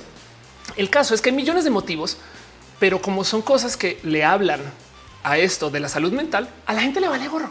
No, yo, yo tuve COVID sin síntomas, pero ansiedad, se me olvidan las cosas, tuve depresión, este, saben, dolores de cabeza, es como de güey, tuviste un chingo de síntomas. No más el COVID no solo es no puedo respirar y, la comida no me sabe. Em, pues bueno, el tema es que ya están saliendo esos estudios que topan que con no dos, una dosis de la vacuna ya se ven mejoras en esto de la angustia mental y la salud mental. Ahora, el tema es que esto de nuevo tampoco lo podemos conectar o desconectar explícitamente a, eh, la vacuna. O sea, o sea, no, no, necesariamente tiene que ser el, el COVID me dio ansiedad. Entonces ahora me vacuna y ya no me da ansiedad. Porque puede ser que por tener la vacuna nos dé paz mental. Y entonces no, de nuevo, este, eh, uno no puede implicar el otro y no hay cómo desenredarlo fácil. Lo que sí se sabe es que quien se vacuna tiene y desarrolla tantito estadísticamente hablando mejor salud mental. Lisbeth dice a mí pasa eso como síntomas post COVID. Sí, claro, es que hay un chingo de COVID que es súper sintomático, pero como nos enseñaron que el COVID era de adultos mayores que no pueden respirar y, y no oxigenan bien y es como de güey, hay tanto más. ¿Saben qué otro síntoma hay de COVID? Em, malestar estomacal. Hay un chingo de gente que oh, no estuve mal el estómago. Yo no sé por qué, pero güey, tuviste COVID. El Stevie dice habría que encontrar un marcador específico para tener la causalidad. Sí, pues como sea, sea ahí sí, pues sea placebo, no. Lo bueno es que la estadística existe y se las comparto a ustedes, eh, porque de paso en este canal se aprecia mucho el que la gente se vacune, pero el punto ahí es que existe una estadística para esto y me estoy gozando mucho que ya comienzan a aparecer muchos datos porque ya, ya pasa el tiempo, no? En fin. Netflix dice estoy confiado, me duele todo el cuerpo. Esto está que sea COVID. Estoy vacunada. ¿Sabes qué? ¿Qué tal que sí lo sea? Lo bueno es que el que estés vacunado implica que lo vas a poder batallar y no, pues, eh, sabes, o sea, la estadística de, que llegues al hospital es baja, muy baja y potencialmente por vacunarte vas a sobrevivir ese COVID de hacerlo. Me explico, es que es como la influenza eh, nos va a dar, pero el punto es con qué herramientas la enfrentamos. Así que tú nomás, si quieres, hazte la prueba, pero el punto es que ya que estás vacunada, eh, de eso se trata. Sabes como que, la vas a sobrepasar muy diferente si no estuvieras vacunada. No espero que te mejores de verdad. Dice Jorge Lobo, los vacunados estamos sugestionados. No sabemos. Eh, Metzli dice, ya te había leído, perdón. Poare Andrea dice, justo porque mi mamá tuvo un tío gay, nosotros nos enseñó a respetar a maratones. Acá ando yo, ándale. Monserrat dice, me da re miedo coger el bicho y me falta media vacuna. Ya están saliendo las otras. No te preocupes. Darwinismo. Y yo la verdad es que no sentí algo diferente cuando me vacunaron. Sí, depende de, bueno, esa es otra. Depende del sistema inmune y cómo respondas. Etc. Alguien un día me dijo si tu cuerpo responde muy fuerte a la vacuna es porque no te había dado. Entonces la primera vez que tu cuerpo está enfrentando el COVID, pero eso no sé qué tan verdad sea y no quiero desinformar con esto. El punto es vacúnense.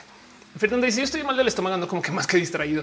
Mina Rodríguez dice la verdad sí da mucha tranquilidad la vacuna. Exacto. Pues el punto es que hay una estadística que lo topa y ahí se los comparto. Pero bueno, luego la otra cosa que les quiero compartir, esto es que miren, a ver, antes de cada roja, cada semana yo me siento a ver las noticias de ciencia, a ver qué hay. Y me en lo que sí, en lo que sí, sí, sí, pero así mal, mal, mal, mal, viendo noticias de gente que está investigando con esto de lo hormonal. ¿Por qué? Porque pues este tema obviamente me llega muy al corazón. ¿Qué pasa? Eh, resulta que se están publicando estos datos de qué pasa si le administramos testosterona a mujeres. Y este estudio me da tanta pinche risa, güey. Es del 7 de septiembre, es ahorita, em, que topa que si le das testosterona, la administración de testosterona hizo que las mujeres se apropiaran de un espacio más grande como propio. O sea que comenzaron a manspredear. Y me muero de la risa que este, este estudio exista porque está, y el término colombiano acá es meando fuera del tiesto como nunca. Porque lo que propone aquí es que si tú le das a una mujer cisgénero testosterona, que además de paso, eh, eh, cuando digo que eh, le dieron a un gran estudio fue a 19 mujeres. ¿Y qué quiere decir si es mujer toma testosterona? No como que lo que me da risa de todo esto es que lo que proponen es que es la testosterona la que genera el manspreading. Y, y está tan fuera de lugar ese comentario porque primero que todo, yo creo que esta gente nunca ha visto a una comunidad de mujeres lesbianas. y lo primero que se dice justo en los comentarios y lo que se opina de este estudio es, y si es cultural, al recibirte esto que me dijeron que es la hormona de los hombres, entonces yo me siento más vato. Por consecuencia haré lo que los vatos.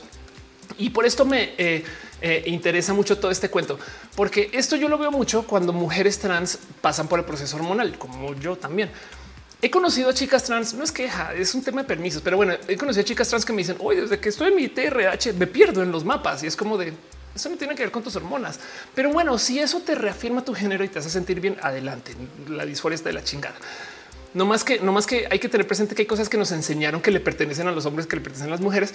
Y entonces me da mucha risa que exista este tipo de conclusiones por parte de estos científicos que claramente em, este, eh, yo creo que desconocen la diversidad. Ahora, lo que sí voy a decir es qué chido, qué chido que exista un estudio así de todos modos, porque la otra cosa que hay que observar es esto es una rara situación de datos publicados de gente que dice qué pasa si mezclamos hormonas ustedes creerían que hay un chingo de ciencia. O sea, la gente trans somos trans porque existe la ciencia.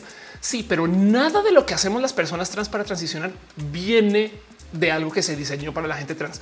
La TRH se inventó para las señoras con menopausia. Bajo cierto modo de verlo, una persona trans que se le asignó hombre al nacer, que tiene 20 años, pues técnicamente es una mujer menopáusica a los 20. Entonces comienza a hacer su tratamiento hormonal menopáusico desde los 20 eso es la TRH. De hecho, usamos las mismas pastillas. No crean que tenemos unas hechas para nosotros. Deberíamos de tener acceso a unas que, por ejemplo, no traigan mediprogesteronas, estas cosas, pero no hay cómo. Entonces nos toca chutarnos cosas que ni siquiera son para nuestros cuerpos. En fin, las cirugías. Ustedes creen que se inventaron los implantes para las mujeres trans? No mames.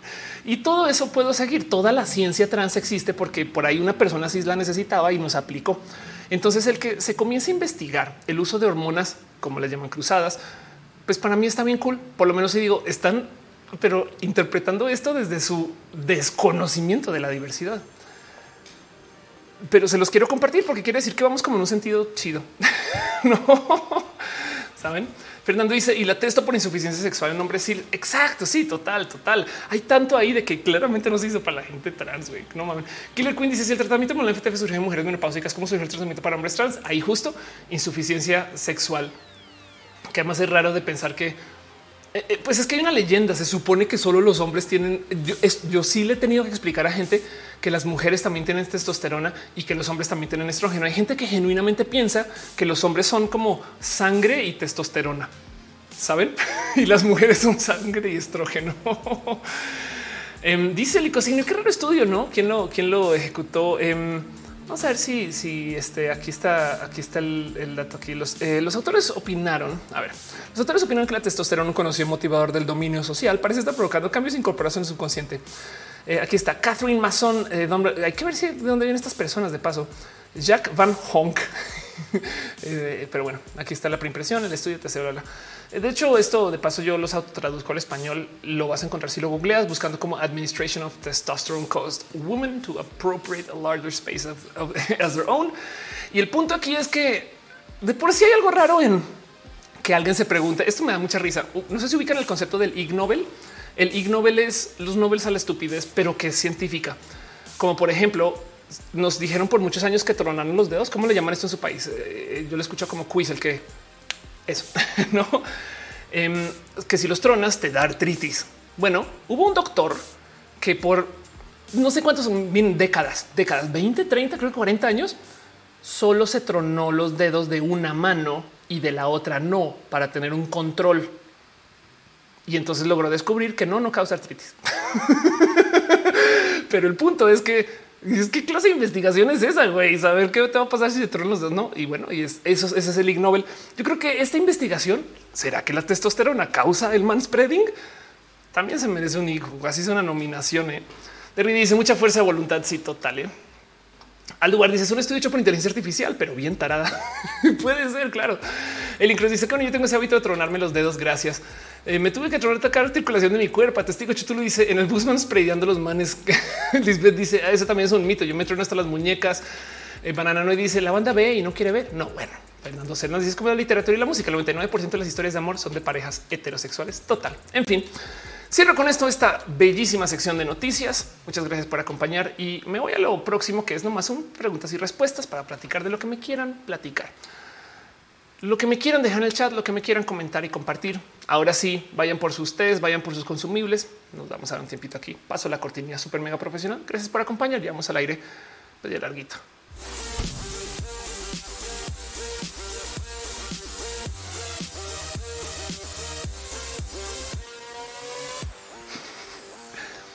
Dice por Andrade. Pues sí, es literal. Le pregunté a mis manos y me dijeron que en él. Sí, eh, me da mucha risa todo este cuento. Vamos a buscarlo. Eh, Ig Nobel. Em, hay tanto que decir acerca de los.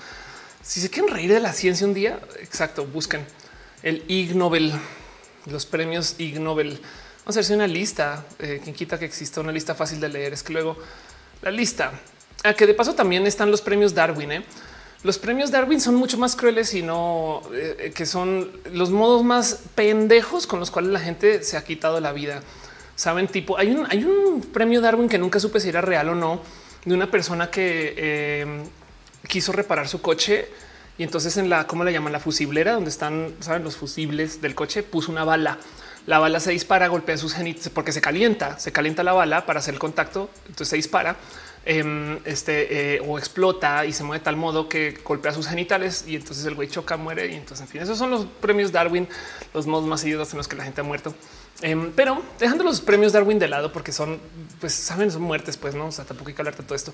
Eh, em, la lista de, de los ganadores de, los premios eh, y son cosas bien pinches raras. güey. Son, son cosas que dices que es impresionante que exista alguien pagando estudios de esto. Em, historia agrícola presentado a James Watson de la Universidad de Massey por su estudio académico La importancia de la explosión de los pantalones del señor Richard, Buckley. Eh, mil maneras de morir en forma de premio. Sí, exacto, literal. Eso es. Vamos a ver más otros Ig Nobel. La camitas aparecen cosas en los comentarios. En medicina eh, dice pues, por descubrir los síntomas del asma que se pueden tratar con una montaña rusa. Cagado, güey. O sea, claro, alguien se sentó a ver a huevo. Yo le quito el asma en una montaña rusa, pero el tema es que para que se lleven un IG tiene que ser una investigación formal. Me explico. Eh, no, no, no solo es, no solo es el propongo una idea, es, alguien recibió dinero, fue, lo investigó, se lo presentó, lo defendió, tuvo que pararse con, con sus sinodales y decirle no, es que el asma sí se puede curar en las montañas rusas. y voy a saber qué pedo. En fin, Monserrat Morato dice hoy el Viagra para el corazón eh, sirve también para los pulmoncitos. Mi tía lo usa para los pulmones. Ándale. Killer Queen dice: Me considero una persona envy. Me han sacado tanto del baño de hombres como de mujeres. Chale, lo creo que desbloqueado.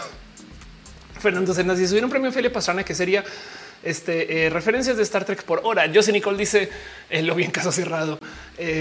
Ole estoy muerto. Dice: ¿Cómo es el Deus es máquina de Star Trek? En Star Trek hay un personaje que se llama Q, que se supone que hace todo. Y entonces, si es bien, es Deus, Deus ex máquina un poco. Pato Sánchez dice: em, sé que, porque se inventa, o sea, de repente es como de se supone que todo Star Trek es una creación. Bueno, la nueva generación es una prueba de Q. Pato Sánchez dice: Sé que no estudio que comprobó que los pollos se moverían como dinosaurios si le atas un palo a manera de cola. Ándale. Dice MD, ya a Enterprise y TNG 10 me da como que ya no quiero seguir. Ve a Voyager. Ve a Voyager que eh, sí, de, ese 9. Em, ok. Deep Space Nine es una protesta contra la escritura típica de Star Trek, episódica, soñadora, eh, que era la visión del Star Trek del creador de Star Trek, Gene Roddenberry. Y el tema es que luego salió una cuando muere el güey, que de paso muere en plena Next Generation. Hay un momento en los episodios donde sale la, acá nos despedimos, que es cuando aparece Spock. Y de ahí en adelante Star Trek se comienza a poner más darkies, no? Porque de repente dicen ya no tiene que ser esto todo sensacional. Ahora podemos ahora meternos al oscuro.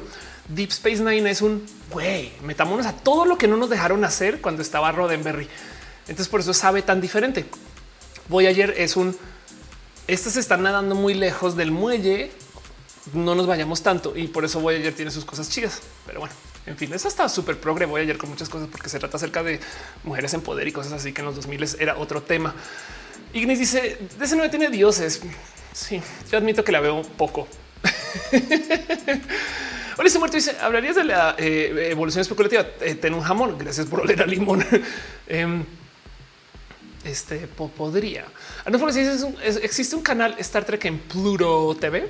Eh, por ahí vi que están comentando eso. Rey Kashikara dice: Ese tiempo no me pasaba en vivo. Llegué a las preguntas. Ya estoy como en inicios de año, puro recalentado.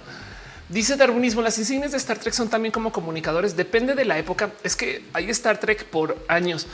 Em, se supone que es en el siglo 24, pero eh, las Star Trek de la serie original son 100 años antes. O sea, Spock vivió 100 años antes que Picard y Picard todavía hay unas de después de Picard. Entonces, em, en las épocas de Picard, ahora sí son comunicadores, que son los comunicadores más pendejos del mundo, porque son en alto parlante.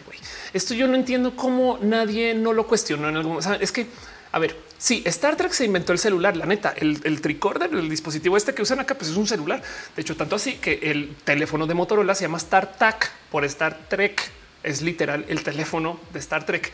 Pero cuando lo sacaron del dispositivo aquí, no como hola, todo eso, imagina, estoy con el enemigo enfrente. Dame un segundo, capitán, estoy con el enemigo enfrente y va a ser una pendejada. Y es como de bueno, no puedes decir eso en altoparlante, pendejo. Sabes como, que y cómo funcionan, lo escuchan las otras personas. No saben, hay como que tantos que digo, esto no es una buena idea, pero en fin, sigo leyendo lo que sea que me quieran ir diciendo ustedes. Monstruo no humanoide favorito de Star Trek no humanoide. Hay una especie que son unos reptiles. Eh, Tomás dice, Ofe, haz un video donde Star Trek está en construcción, viene pronto. Eh, Brenda dice un consejo para que termine su carrera en algo que es bien pagado, pero no quiere dedicarse a eso. Le temo el que ir a mi familia y no tener para comer. Bueno, por un lado, ok, sí, qué complejo eso. ¿eh? Y te lo digo, mira, yo estudié para, para, yo estudié para ser trader en la bolsa y me, aquí haciendo videos en YouTube. Em, no es queja, amo estar acá, como dice Isla Muchacha, yo también. Puedo decirte lo siguiente. Primero que toda tu familia, para hasta en tu rubro te va a poner pedos. Sabes como que mm, me, he topado con gente muy, muy, muy encimada de, de éxitos que todavía su familia no, no es bien complejo eso. Esta es la explicación del por qué yo estudié física y luego econometría, porque si tú aprendes a modelar comportamientos con simulación computacional, claro que puedes también tratar de simular actividad que se puede jugar o mover o invertir en, la bolsa. Y mucha gente que está en la bolsa como trader viene de matemáticas o de física o de ciencias así. Pero bueno, el punto es que eh, Yo no me aventé por ahí por también millones de motivos, pero sí te puedo decir esto. Si lo que te da miedo es el tema de la seguridad financiera y estás en un lugar que remunera bien, una vez conocí a alguien que entró a una empresa de tecnología que no quiero nombrar porque este para no dejar chismes por ahí, pero pues, es una empresa de tecnología muy conocida. Imagínense el nombre que quieren. Si quieren, eh, hace impresoras. Entonces pónganle ahí el nombre que quieran. Y el tema es que eh, trabajaba en ventas y le dijeron te vamos a traer al ritmo del doble de lo que se estima que se le debería de traer para todas las otras personas. Como que tipo en ventas normalmente se espera que tú hagas 10 ventas el mes. Aquí queremos 20, güey. Y entonces es más jodido y vamos a ser muy crueles. Y era muy tóxico su ambiente de ventas. Era horrible su ambiente de ventas y tenían que estar, o sea, era tiburones, güey. Esa gente se odiaba, mal pedo, no sé qué. Pero lo que le decían es, no más que aquí, nadie se espera que dure 10 años, ni 5. O sea, la idea es que tú entres acá y por dos años estés en una corre, corre, corre para sacar todo el varo que puedas. Y luego si quieres ahí sí vete a pescar, güey. Entonces te invito a que a lo mejor si no es tóxico, evitemos las toxicidades, puedes comenzar a pensar algo así como que saca todo lo que puedas de donde estás mientras vas construyendo aquí con tabiques en chiquito tu sueño, tu bar, este, tu, eh, eh, este, no sé, teatro, cantautor, tu poesía, sabes, como que aprovecha, saca todo lo que puedas de donde estás mientras vas construyendo en chiquito el donde quieres estar y luego algún día saltarás y con muchas herramientas. Y tu familia siempre te va a juzgar. Eso es lo único que puedo decir. De hecho, alguna vez alguien me dijo: si no hay pedos, no es familia. Pero bueno, digo, eh, no estoy tratando de minimizar los pedos de familia de paso, pero me entienden. Mebelur dice: Me está pasando eso con un rubro. Anda, banana no dice empresa de tecnología, reparación de celulares, don Manuel. dice Killer Queen, ¿cómo funciona el trading? Es como el lobo de Wall Street. Es exactamente como el lobo de Wall Street. Miren, imagínense que los bancos invierten varo para hacer varo. ¿Por qué? Pues porque va gente todos los días a las sucursales y le dice toma mi dinero, no? Y entonces ahora tenemos aquí un chingo de dinero que si lo guardas en la bóveda pierde valor. Entonces tienen que ponerlo por ahí, invertirlo. Un modo de invertirlo muy fácilmente es prestárselo a otras personas. Por eso los bancos dan préstamos. Pero hay sistemas donde no tienes que esperar a que venga alguien a pedir el préstamo, sino que literalmente se lo puedes dar a una empresa y a cambio la empresa te da una acción. Los bancos todo el día están comprando acciones. Hay casas de inversión que están haciendo varo que manejan, no sé, 10 millones de dólares, mil millones de dólares, o sea, los famosos fondos.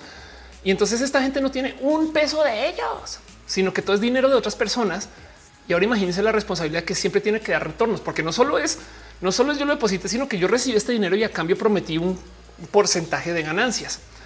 Entonces todo el día están viendo la bolsa y están tratando de ver dónde pongo este varo para que me retorne este porcentaje que tengo que devolver al cliente y un poquito más para mí. Entonces hay millones de modos en los que esto puede funcionar. Hay gente que en vez de jugársela así es le entramos a la par y si ponen su propio dinero. Hay gente que eh, este, en vez de tomar comisión encima de lo prometido es simplemente reciben un pago mensual. Pero hay gente que no le gusta jugar así porque si reciben el pago mensual, así hagan varo o no, entonces qué les incentiva a saber. Esto es toda una negociación súper compleja.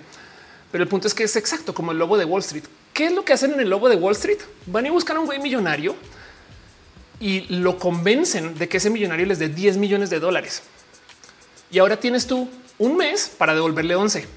Hagas lo que hagas. Así vayas con esos 10 millones, compres cocaína, la vendas en la calle de Nueva York y hagas 11, puedes. Digo, hay regulación. no, no, no puede ser exactamente cualquier cosa. Pero y también se firman acuerdos, no? O sea, evidentemente estoy estos 10 millones para que los pongas en la bolsa, culero, no? Pero hay gente que, por ejemplo, toma este dinero y lo invierte en departamentos, ¿no? Y entonces cobra la renta y luego se lo devuelve a sus inversionistas, que está culero porque esos departamentos de solamente inversión pues son tontos, pero me entienden.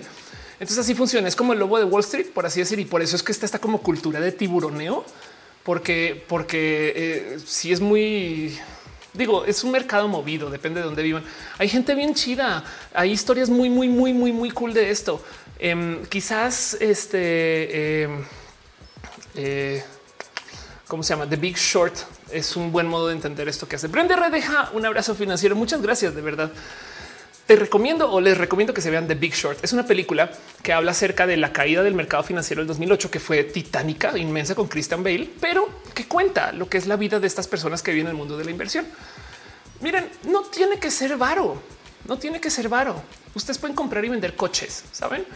Y el coche que les dejan allá consigna no es de ustedes Es un coche que dejaron ahí, lo tienen que ir a otro lugar y hacer barro. Saben como que esto voy. Eso es ser trader. Tú tienes tu, labor, tu dinero viene de hacer el de, trade, viene, de hacer intercambios.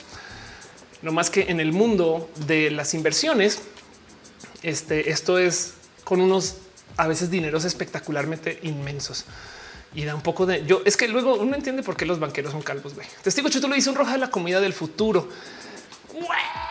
Qué temazo. Perdón, grabarlo ya. Tengo un roja viejo que quiero reciclar, o sea, es un canvas, la verdad, em, acerca de cómo van a ser nuestros, em, nuestros cuerpos en el futuro. No, a ver, comida del futuro, eh, proteínas, em, reciclajes, agua, el, lácteos reconstruidos de viejos productos. Claro, es un mega temazo. Prometo que me asomo, me, tomo, me voy a tomar a armarlo, pero sí tienes toda la razón. Sobre todo porque va a cambiar mucho la agricultura de aquí al futuro. Em, dice Bananoide, hubiera evitado la traba de BBVA. ¿Sabían que una de las personas que ayudó el desarrollo de Space Trans? Eh, SPAY es el sistema de, transferencia interbancaria. Em, no es quien se lo inventó, pero Spay transgénero. Vamos a ver si, encuentro. Es una persona bien chida que conocí hace rato. yo lo estaba tuiteando, yo creo. Sí, aquí está. Lo tuiteé súper mal en su momento porque lo entendí re mal pero eh, aquí está. Aprendí que el sistema SPAY lo desarrolló una mujer trans y acá ella misma me corrige. Vamos a ver si lo encuentro rápido. Em, este fue una de eh, las programadoras que estuvo en, el desarrollo de Spay. No será que borraste el tweet? No lo puedo creer. bueno, le voy a scrollear un poquito hasta que hasta que la tope. Em, pero bueno, el caso es que la, la, agenda gay gay, no? Ay, ay, ay, no puedo creer que este Aquí está Ángela López Mendoza, em, que es una persona bien pinche chida y wow, a ver qué dice ahora acá. Supercomputing expert, Nvidia freelance evangelist en second place world en GTC 2019, ethical hacker, startup CEO, ice figure skater, and a cute girl. Si sí, lo es, me cae bien. Alrededor de 30 bancicos participan en la creación de Spay. Nadie se puede nombrar el creador de Spay, por supuesto, es de Bancico, pero se pueden crear nuevas versiones del sistema como la versión que le permite operar 24/7 en alta disponibilidad, de la cual se hace referencia. Esto fue lo que hizo ella. Ella creó la versión que permite que Spay opere 24/7 con alta disponibilidad. Este y ahí les dejo para que sepan. Trans Heroes de México. Anulfo García dice que es más probable que en el futuro comamos proteína base de cucaracha o carne laboratorio. Uy, laboratorio de lejos, aunque hay más cucarachas por ahora. Daría dice cómo consigues que la gente te quiera. Y yo más bien no sé, yo, le doy las gracias a que la gente ustedes son personas muy chidas también. Es que no es un, no es algo que busque, es un, es un yo creo que estamos aquí todos y todos para compartir. Jasmine dice por qué hay personas de la comunidad que es súper intolerante a la identidad no binaria, porque les ponen duda em, y no les enseñaron a apreciar la duda. Saben ese cuento me haces dudar de mi sexualidad y es como de pues lo dices como si fuera algo malo, no? A ver, doy un ejemplo. Conozco a muchos hombres gay que les caigo medianamente mal y me han dicho cosas como es que tú, o sea, cuando me conocen es un cómo sé yo que no soy que soy mujer, sino en vez de ser un hombre gay, yo es de güey, cómo te identifiques, pero les, les pesa. Me explico lo que, lo que les, les, este, que lo que les choca, les checa, en fin. No, entonces puede venir desde ahí el caso. Gente que genuinamente, aunque estén en la diversidad, no traen esa como de construcción de gozar la, duda, pues no. Dice Daría corrección. ¿Cómo consigues gente que te quiera? Ah, como en general estás hablando no de mí. Em, ¿Cómo consigues? Ok. Em, esto es una negociación, sabes? Y por lo general, el único consejo que te puedo decir es este famoso consejo del autoamor. ¿Qué quiere decir? Te voy a dar, te voy a aterrizar un ejemplo que me topo yo mucho. Hay gente que a veces me dice, Ophelia, ¿puedes tuitear de este tema? ¿no? Y es un tema que vale la pena tuitear. Pero voy y miro y esa persona que me pidió que tuiteara del tema no lo está tuiteando. Y entonces es un como, ¿en qué mundo está bien que yo sí promocione el arte de una persona, pero esa persona ni siquiera puede autopromocionarse? Es un ejemplo raro y lejano. Pero lo que voy es a que esta negociación del cariño y demás es que creo que todo el mundo quiere a alguien que les quiere más y hay millones de modos de verlo. Pero pero primero y que por eso es que se habla tanto del autoamor. Es un, es un no pasa, no debería pasar nada con que tú estés sola por tu cuenta o sole por tu cuenta. Y más bien en eso, en que tú te estés dando ese autoamor, entonces luego habrá espacios para compartirlo. Quizás otro modo de verlo es este. En las situaciones de emergencia, el dicho más famoso es primero tú te pones tu máscara de oxígeno y luego las de las personas que te rodean. Entonces hay algo ahí de la dependencia y estas cosas que asustan a algunas personas. No, eso voy con todo esto. Digo, hay gente que requiere, hay, parejas súper chidas o hay, relaciones súper chidas que se generan alrededor de esto, pero, pero cuando, pero cuando hay estas dependencias, pues entonces hay muchos roces y complejos.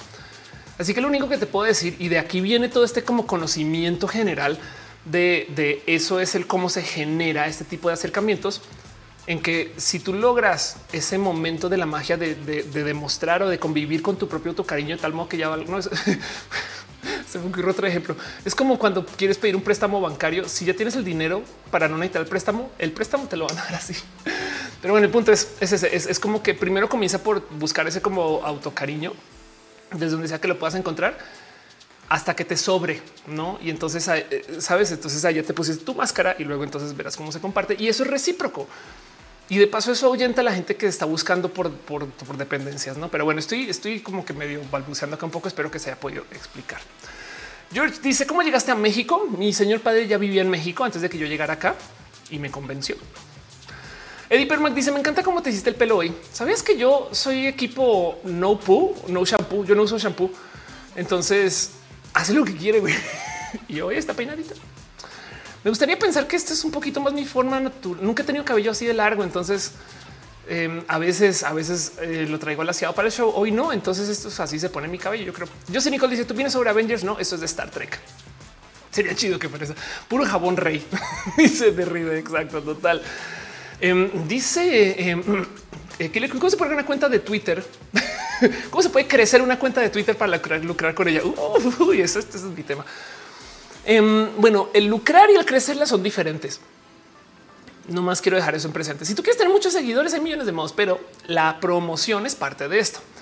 Entonces hay tres modos con los cuales tú puedes crecer tu cuenta. Uno es puedes comprar el crecimiento de modos falsos. O sea, puedes hay granjas de bots, puedes ir, pagas tanto y entonces creces tus seguidores.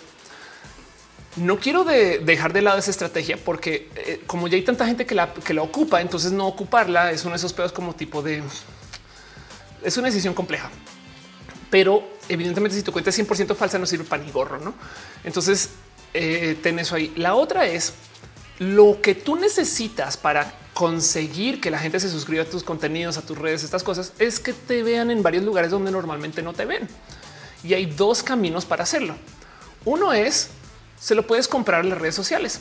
Compra anuncios ads.twitter.com o puedes de plano, en vez de pagarle a Twitter, puedes darle un peso a cada persona que te dé follow. Me explico, no sé, como que tú piensas en esto. Si, voy a invertir mil dólares, pues puedo darle un dólar a cada persona y, me gano mil, mil followers, no? Eh, siempre cuando te den follow por ese dólar y no te hagan la de no, este, estás dando despensas, no? Pero eso todavía depende de cómo lo operes, no necesariamente funciona. Entonces, el mejor modo de darse a conocer es como en la seco. Y es un pedo porque en la secu estamos bien pendejos y pendejas y pendejas por lo general, a menos que en caso de ustedes no haya sido el caso, pero em, no llegamos a un lugar nuevo y pues queremos como encajar como en ese espacio que ya está, establecido, ¿no? ¿Cuál es el modo más rápido de encajar en la secu? Que una persona que está establecida te valide. Lo que quiero decir es colabora.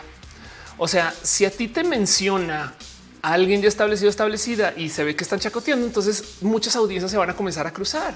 Ah, no manches, esta persona se habla con, no sé, caja fresca. Entonces, uy, qué chido, caja fresca me cae muy bien. Y si esta persona, caja fresca vale, entonces caja fresca es una persona bien cool de paso. Pero me entienden, ¿no?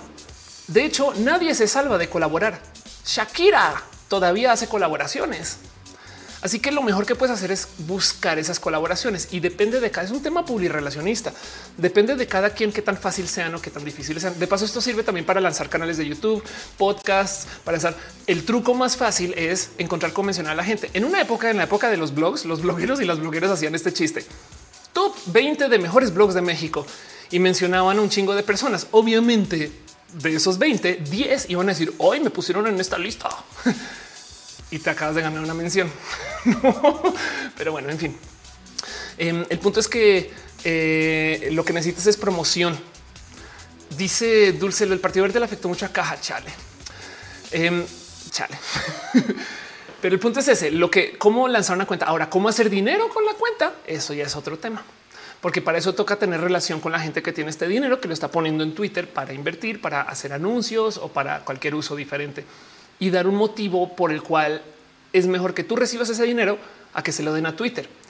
Uno de esos puede ser un es que yo tengo mensaje, yo represento algo, yo soy parte de una comunidad, yo tengo un talento, la gente me sigue porque hay algo detrás de mí, millones de cosas. Pero el punto es que eso ya es una historia diferente. Tener muchos seguidores en ningún momento se equivale a tener mucho varo. Dice 5TR. Los autores colaboran con Shakira. Sí, no más que con quién fue que colaboró Shakira, con Maluma, creo. Este Dilce Cano dice el partido de Chale. no y dice: Me encanta que por cada pregunta es un mini chiquitín rojo, un rojita, un, rosita. sí, pues de eso es la sección de preguntas. Fernando dice: En la secu fui rechazado. Yo también, yo también. por sí, por eso, por eso, por eso tengo esta, esta, este, este, esta técnica analizada. Dice Pato Sánchez: ¿Tú crees que las inteligencias artificiales reemplazaron a los creadores de contenido? Yo creo que ya lo hicieron. Te doy un ejemplo. La palabra SEO. ¿Qué quiere decir SEO? Search Engine Optimization. ¿Qué es el SEO? Modificar mi contenido para que un robot lo pueda leer y me recomiende más. el momento que tú le escribes al robot y no a los seres humanos, en ese momento ya ganaron las inteligencias artificiales, seas quien seas. Y el SEO es viejísimo. Pero bueno, Capitán Guerrero Negro, está como veo. Muchas gracias. Testigo, de hecho, tú lo dices mucho más sencillo. Es necesario cambiar paradigmas culinarios para aceptar la dieta insecta, a desarrollar técnicas de producción in vitro. Sí, eso es verdad. Borro Castroso dice cómo lidias con la caspa. no tengo, sabes? Ok, entonces eh, me están preguntando qué me pongo. El cuento del no pu varía según cuerpos y demás. Yo supongo que soy muy afortunada en esto. El tema es que se supone todo esto es, es más, ahora sí sombrero la conspiranoia, todo esto son inventos de Ofelia, estos son, este tema es tan difícil de investigar porque la industria de la belleza está tan llena de datos falsos que es súper complejo desenredar. Entonces todo esto es un se supone y me ha funcionado. No quiere decir que le funciona a nadie más. Es más, les voy a decir, no les funciona a ustedes. me lavo las manos irónicamente porque no me lavo el cabello. Pero se supone que el ponernos shampoo y luego usar acondicionador es en esencia liberar toda la grasa que tenemos acumulada de lo que generamos en, nuestra, en nuestro cuero cabelludo y luego volvernos a poner grasa, que es, desde el a mí siempre me ha sonado raro. Ahora, ¿por qué le entra el no? Pues porque entra la pandemia y me quedé sin shampoo. fue eso, un momento la próxima semana y, de repente me di cuenta que entonces el caso es que al estarnos quitando y lavando la cabeza cada nada, porque de paso en México la lavan cada, o sea, hay gente que cada dos días, güey, gente que cada día no mames. Em, yo creciendo, a mí en Colombia me enseñaron que no es por semana. Debato, me explico, no sé, pero bueno, el, igual eso ya cambió. El punto es que eh, al hacer, al, liberar esa grasa cada tanto, entonces nuestro cuero cabelludo está como en este pánico de güey, acabo de hacer un chingo y ya no hay qué pedo. Entonces genero más. Por consecuencia, si ustedes suspenden el shampoo ahorita, todo esto son se supones. Si ustedes suspenden el shampoo ahorita y todo esto puede variar por cuerpos, entonces va a haber un momento de adaptarse donde primero va a ser como que ya está acostumbrado a sacar ah, la fábrica está dándole a todo lo que da y de repente es un ah, no, no tengo que hacer tanto. Y por eso es que la gente cuando deja de usar shampoo, lo primero que siente es que tiene el cabello graso, lo cual de paso te invita a que vayas a comprar más shampoo. ¿Por qué esto es tan de teoría conspiranoica? Además, el mal aliento no se consideraba mal aliento hasta que llegó listerine. Entonces hay gente que dice el uso del shampoo no era necesario hasta que llegó el uso del shampoo. Entonces hay vanes y vienes porque depende de dónde vivan, depende de ese polvo, depende de cómo se ensucian, depende si hacen mucho ejercicio, depende de su cuerpo, depende de su genética, depende hasta del color de su cabello. Entonces esto puede variar un chingo. Pero el tema es que se supone que después de un rato su cuero cabello comienza a regular y entonces genera mucho menos este de lo que hace sentir que tengo ese cabello graso. El verdadero reto es bajar eso a las puntas. Entonces el no puedes literal ni agua ni lavarlo y simplemente dejarlo así tal cual. Y la verdad, verdad es que en mi caso me ha funcionado muy bien porque yo tenía mi cabello, o sea, mi cabello, además, si se han dado cuenta, lo estoy dejando crecer porque ya no quiero tener tan, o sea, esto es una menta de madre el, tenerlo así tratado. Pero de nuevo, todo esto es el cómo le pasó a Ofelia.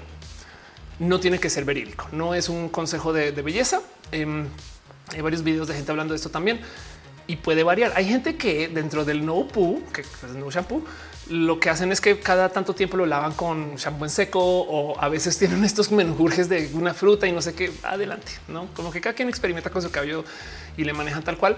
Em, a mí me hizo mucho bien dejar de usar shampoo. No dice Lisbeth, uso shampoo de bebé libre para vernos exacto. eh, yo tenía mi, veo mis videos viejos y si, y si tenía, era, era demasiado pajudo, no, pero bueno. En fin, eh, dice que me gusta el mulet involuntario. Ándale, Aldubar dice: una novia que pasaba meses sin lavar su cabello. Era una motociclista a tope. Sí, luego una vez me enteré que en Colombia, por ejemplo, las morras también como que muy como por costumbre traen este tema de el, el eh, no todas, pero pues el de usar poco shampoo. Em, dice Monserrat, eh, yo no seco. Arturo dice la serie de Netflix explain un poco sobre el mismo tema, el episodio de la piel y cómo surgen los productos de limpieza de la misma. Emilio dice conoces la biodecodificación? No, pero suena súper divertido. Eh, me dice el shampoo nunca le juegue lo suelto, la nuca solo es enredar y no de todos los días. Sí, varía, varía. De, además, miren, si viven en un área donde hace calor, donde no, o sea, hay tantas variables que esto no es una solución mágica, em, solamente que eso es algo que hace mucha gente. Lisbeth Jiménez dice en México nos bañamos a diario. Borro Castro dice yo lo vi con Johnny Harris y dejé de comprar shampoo, pero a veces me ha salido caspa. Claro. Para Andrés, eso quiere decir que lo que tengo que dejar de decir, favor, gracias a la inteligencia artificial. gracias. Eh, dicen esto, todos los perros hablan el mismo idioma, se sabe que no. J. Carlos y los animales, caballos tampoco. J. Carlos dice, no logra aguantar con el no pu, pero por fumador se apeste después de dos semanas ya no está divertido. Ah, ándale también. Sí, exacto. Hay, millones de mañas prácticas, etc. Una que, por ejemplo, me han recomendado mucho que honestamente me aparece es el trenzar. ¿Por qué me aparece? Porque yo no me sé trenzar. No crecí como niña y no tuve a alguien que me enseñara. Y siempre he sido una papa con las trenzas. Em, pero siempre me han dicho que si lo trenzas, entonces eh, eh, ese tema de, cómo se esparce la grasita y demás de noche, no sé qué. En fin. Pero bueno, en fin, cada cabello hay millones y yo para todo esto soy una papa caliente. También hay que dejarlo ahí dicho, no? O sea, yo, yo no le tengo mucho cariño cultural al tema de la belleza. La verdad es que no me gusta por vaga. Saben, es como, ah, bueno, chido, pues puedo no usar shampoo. Tengo un shampoo que me regalaron hace un año y todavía literal lo he usado una vez. De vez en cuando ahí le entro, pero ya. Dice Monserrat, si yo fumo, sí, yo fumo y no puedo sin, eh, con el sin shampoo. Pato Sánchez, tema para roja, la cultura de la belleza, de cómo ha cambiado históricamente. Ya me ha llegado una sugerencia de eso y fíjate que le comencé a investigar y nomás me topé con un, como yo no soy belleza junkie, me es un poquito más difícil, pero suena muy chido. Carlos dice, ¿has pensado en llevarlo cortito? Tristemente sí, mucho. El tema es que eh, mis mejores looks son con cabello corto o levantado. Cuando me toman fotos, estas cosas siempre es como que este tipo de cosas no es como que me lo gozo un chingo y, en esos cortes como muy lentos y no sé qué, y el de lado rapado, muy, todas esas cosas me muero.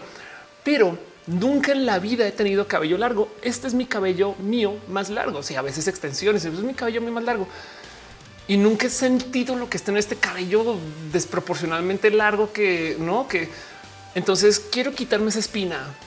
Tengo, ya voy para mis 40 años y no he sentido lo que está en el cabello largo, no cabello de no que digo, va a ser una cosa muy dramática 3, 2, 1, pero de como cuando es una niña chiquita llevar su cabello toda la vida. Ay, yo quiero, quiero sentirlo. Y después de eso, cuando supere eso, cuando me quite esa, esa espina de transición, ahí sí me va a meter el cabello corto feliz. Yo me veo mis 50 años llevando ese cabello de tía así, pero aerodinámico. Pero bueno, Ulises dice que te refieres con belleza junkie. Es que hay gente que, güey, yo aprendí lo que era el blush hace menos de un año, entrando en la pandemia. Pato Sánchez, el cabello largo te queda genial. Muchas gracias. Killer Queen dice cabellos que por genética no pueden crecer mucho. Tal vez el usar extensiones fijas te ayudaría. No, de hecho, tengo un video muy largo en mi canal Diagnosis donde hablo acerca de mi eh, camino de cabello, donde una vez me puse extensiones de estas este, eh, semipermanentes, bueno, ni siquiera de, cortina, pues, y me gustó tanto, tanto en mi, en disforia, euforia, todo esto me gustó tanto que no me quitaba las extensiones por semanas. Entonces me trozaba el cabello abajo. En ese castigo, entonces fui por extensiones puestas, no de chip, no? Y eso hizo que me dañara el cabello porque me las jalaba o, me las dejaba tanto tiempo o hacía lo que fuera con mi cabello. Así que ahorita estoy en mi mejor momento de cabello porque aprendí a no tocarlo. Eso de paso entra con el no como que encontré este momento de paz de mi cabello no existe porque está creciendo y ahí estoy. Pero sí estoy de acuerdo. Las extensiones son lo máximo. Para mí es, toda la euforia. ¿Por qué no ha crecido tanto? Pues porque es que está es la médica lo quiere tener largo y güero. No, y es como güey, Ophelia, siento la cabeza. Carlos España dice el cabello se cambia después de ponerte hormonas. Em, sí, de hecho, ahorita cambié mi régimen hormonal otra vez entrando a la pandemia y otra vez estoy teniendo este cuento de las eh, entradas que se están tapando otra vez. Eso es bien raro porque resulta que tenía DHT, que es este que topan en eh, potenciales generadores de calvicie. Y he topado a muchas personas que en el tratamiento hormonal se te tapan las entradas. A mí se me taparon ya. O sea, yo tengo unas entradotas inmensas que ya están tapadas. Pero ver ahorita pelitos nuevos acá entrando a mis 40 años y un poco de güey, vas, Benjamin Button. Em, y también el cabello en sí se toma como un aspecto tantito diferente, pero puede ser un tema de grasas o puede ser un tema de sudores, en fin, no? Dice eh, psicólogo, eh, tus puntas las pintas de rubio o están decoloradas. Eh, no, de hecho yo me pinto la raíz. Em, no, de hecho este rubio es lo que me queda. O sea, es este rubio es que la última vez que me retoqué el cabello, pues hacemos el cálculo de centímetros por mes. Fue hace un año, de hecho, ahora que lo pienso, hace un año no me retocó el cabello, ese es mi crecimiento. Pero bueno, eh, dice Banano y de la verdad cualquier estilo de cabello. Muchas gracias. Montserrat dice yo paso el delineado. Además me dan alergia a los delineadores líquidos. Muy tarde en mi vida del uso del maquillaje aprendí que el maquillaje expira. y a las malas, ¿eh? Ayrton dice toma biotina, tomo biotina. Muchas gracias. Y si sí, tienes toda la razón, lo tomo, va y viene. No es así. Eso sí es verdad. Em, Carlos eh, dice que si el cabello cambia, Capitán Garra Negra dice se ve a todo dar. Muchas gracias, que se vea onduladito bonito. Sí, ahorita está, es, salvaje y yo he aprendido. Miren, ya, ya, yo ya vivo como si fuera una entidad diferente, como que me encantaría que pudiera usarlo, como si fuera como Doctor Octopus, pero el cabello, saben, como que no había un personaje así la nueva Shira que usaba el cabello para hacer cosas. Me parecería lo máximo. Dibujante dice normalicemos las entradas de mujeres. Sí, eso es verdad. Estoy totalmente de acuerdo con eso. De hecho, normalicemos el cabello corto, y eh, rapado, eh, la, la eh, realmente que hay gente que ve mal si una mujer tiene la nuca rapada. De no mames, güey, es lo máximo. Pero bueno, Capitán Garra Negra dice: Me me super adelgazó el cabello con testosterona. Ándale, qué locura. Este mm, dice hígado de pato medusa de los inhumanos. Ándale, usa su cabello para atacar. que cagada. Igual se dice como cuando me enteré que la crema Nivea caduca. Ya te había leído, pero sí, todo caduca hasta el agua. Alejandrina dice entrata. Ándale. Andy Erika dice maquillaje consiste en bloqueador solar con color, sobra y sombra y la vida. Cualquier otra cosa es demasiada ciencia para mí. Tenis dice es lo máximo. Soy más feliz de que me rapé la nuca. Qué chido. La neta, la neta, sí me goza mucho este. Los rapados en general, em, como que si estuviera un poquito más adentrada en mi proceso de sentir el cabello largo, ya me hubiera rapado un lado. Eso es un hecho. Es como que siento que siento que por ahí va a comenzar el, el, el el acorteo del cabello de Ofelia comienza con un lado rapado se dijo en roja. Pero bueno, este dice Banano y te raparías considerablemente. Por muchos años en mi vida me rapaba todos los días. Pero te digo, me quiero quitar, me quiero quitar la espinita de tener cabello largo. En fin, dice Dulce, ¿qué opinas del podcast de Dama G? Nunca he escuchado el podcast de Dama G. Dama G hasta donde tengo entendido es una persona chida. Sé que ahorita hay un tema de, transfobia que apareció que no he escuchado nada, no sé nada.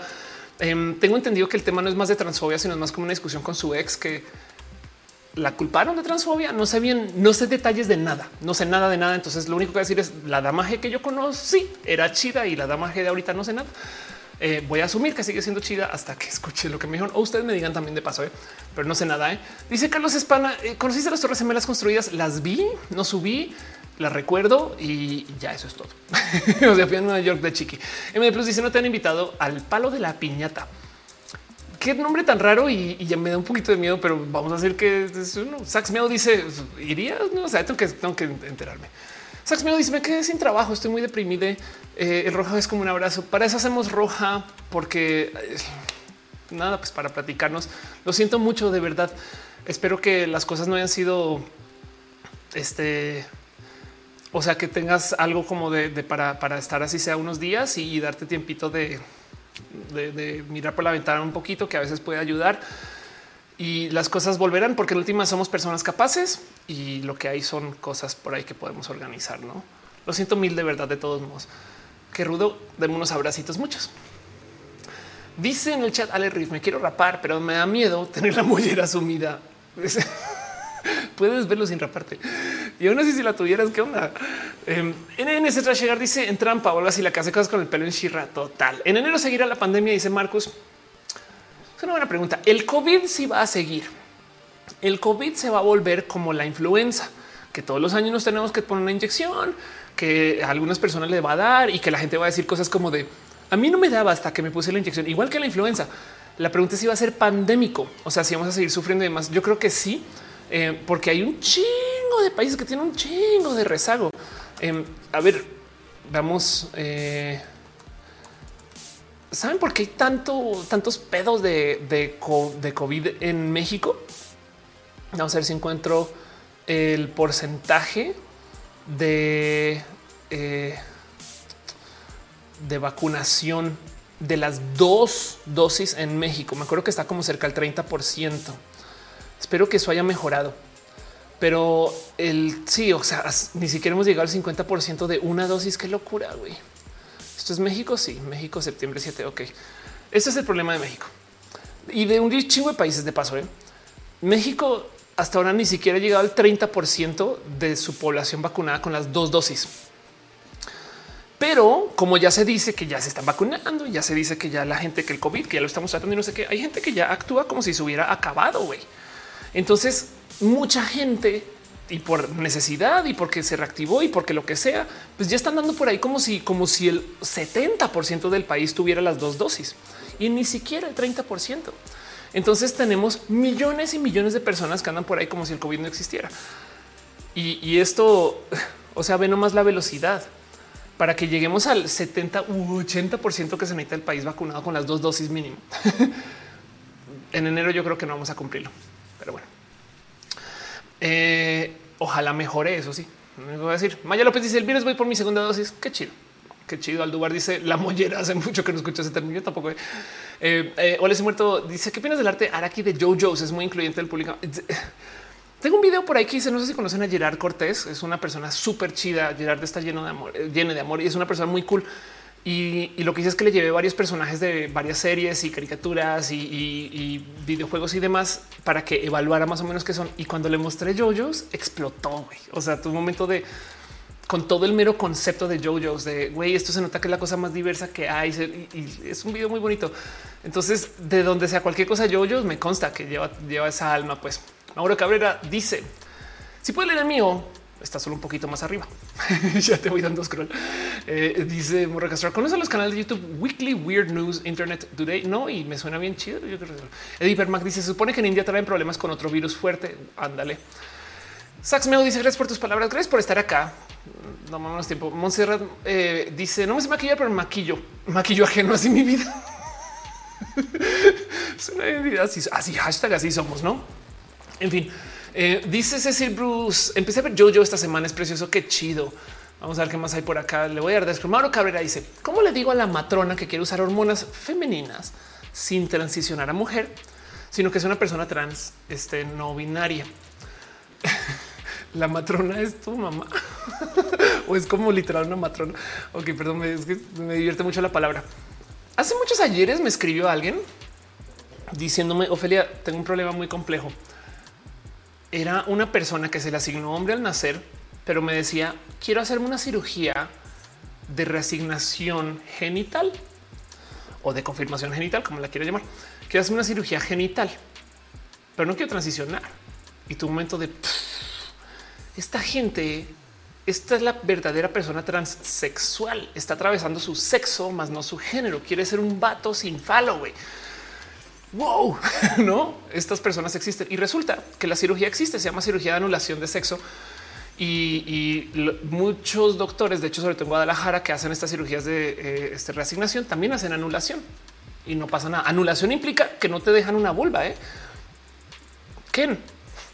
No sé, me explico, o sea, muñeco muñeca, no? Entonces, esto es bien chido de ver. Esto es parte de la diversidad genital, no? Eh, y hay mucho que podemos hablar de eso. Y esa discusión que tuve luego se comenzó a llenar mucho con estos procesos de personas de, eh, por ejemplo, que también muy clásico, me quiero hacer, eh, quiero este, hacer mi mastectomía, pero no quiero transicionar, no quiero ser vato, pues adelante, ¿no? El problema es topar con quién. Entonces, el tema aquí es que lo que hay que aprender a posicionar, lo que hay que hablar es acerca de los no binarismos. Que para mí me ha sido tan difícil hablar de los no binarismos con la gente que no sabe de esto Hace nada alguien me decía, ah, no binario. Claro, pues como antes se le decía bisexual y es de no es lo mismo. Pero el punto ahí es un eh, sí, el tema de las hormonas ni el caso. Yo creo que lo que hablaría es acerca de tratar de educar acerca de los no binarismos a esta persona y, lo demás, ¿necesitas que sepa de esas hormonas? Es una pregunta, puede ser, quizás, no sé, pero el punto es, el punto es comenzar a hablar de los no binarismos y a ver si, si logra romper con eso. Entonces a lo mejor todo lo demás hace un poquito más de sentido, ¿no? Max Cuyo dice: Yo me encontré con gente homofóbica en un grupo de JoJo's. Chale, por Andrea dice: Cierto que hay gratuitos de maquillaje por parte de, eh, del Sego. Qué chido. Eh, dice también Morro Castroso. El SEO es optimizar tu contenido para que el mismo algoritmo empiece a leer tu contenido y que sea más fácil de recomendar. Entonces aparecen las búsquedas de YouTube, Google y así para que pregunten en Facebook. Sí, total. Pero el punto es que necesitamos SEO porque sabemos que las máquinas nos leen. El algoritmo decide, el algoritmo decide que tú eres una persona chida y te va a recomendar más. Entonces escribimos cosas que a veces no hacen sentido. En una época el SEO era ridículo. Y ahora con ustedes la noticia acerca de Apple, teléfonos celulares, iPhone lanzamiento, Apple México. No, y es como de qué chingados dice ahí en tu titular. No sé, pero pues Google lo va a encontrar más rápido. ya, ya no es así, pero hay una época que el, keyword stuffing era rudo, rudo. Y entonces no hace sentido para los seres humanos, pero sí para la máquina. Y yo ahí es que digo, ahí ya ganaron los robots. Adelia dice a la gente le cuesta trabajo entender a los no binarismos porque es precolonial y muy de la yala. Es total. Ya estamos en este momento, en este alto momento de la transmisión donde ya nos estamos despidiendo igual. Entonces, Em, voy a decir, pues sí se cayó. Em, y estamos muy de vuelta y sean el poder de la piña. Siguen aquí ustedes. Qué chido. Yo pensé que ya no había nadie. Gracias de verdad. Me pregunto qué habrá hecho YouTube. A ver, déjenme dos segundos y averiguo. Em, porque según yo ya no estamos en la transmisión de YouTube en la que estamos antes. Estamos en una nueva, yo creería, ¿no?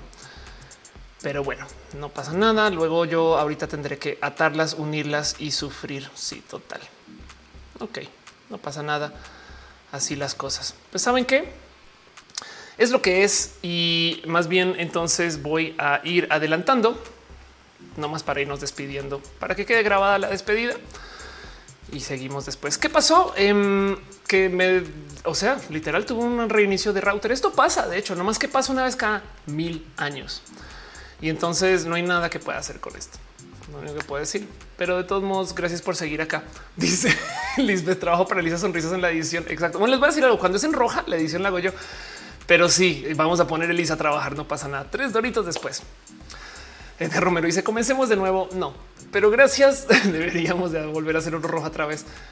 Más bien, como ahora va a tener que atarlos, entonces ya me estaba despidiendo. Exacto, dice Fernando, ya nos estamos despidiendo. Vamos a la cortinilla y nomás quiero que sepan que les quiero un chingo. Vale los nombres porque siento que esto es parte muy importante de lo este, aquí presentado aquí en el show y, si no lo hago, entonces me da dolor de cabeza. Como que luego pensé, bueno, ya puedes ir cerrando, no?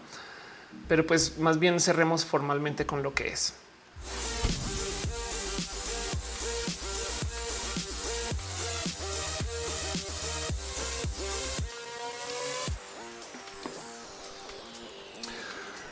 Este aquí preguntó que si siempre leo todos los nombres. A ver, un segundo. Dice Killer Queen. Siempre lees todos los nombres. Yo trato de hacer lo siguiente. Me doy una pasada por los nombres que dejaron donativos y abrazos financieros, que desafortunadamente ahorita por el que se cayó y volvió, ya, perdí los de YouTube. Entonces vamos a ver si los puedo alcanzar a leer. Patricio Benítez, eh, Brent R, Fernando Cernas. Em, y, no me muestra otros nombres. Perdón, perdón, no me odien. Este les tengo mucho amor y cariño, sepan. Em, y pues obviamente em, aprecio mucho que estén acá. Eh, también leo los nombres de la gente que ha dejado sus abrazos financieros en Facebook. Por ejemplo, en este caso Ángel Michael Boria, quien dejó un chingo de apoyo. Gracias de verdad. Mi gracia historia también gracias. En el Twitch, Leo Sánchez Cora, aquí M007 Sankoku 666, No Mamin Blue, este y Caro. Gracias este, eh, por suscribirse, por dejar su cariño y su amor. Y entonces eso es lo que es.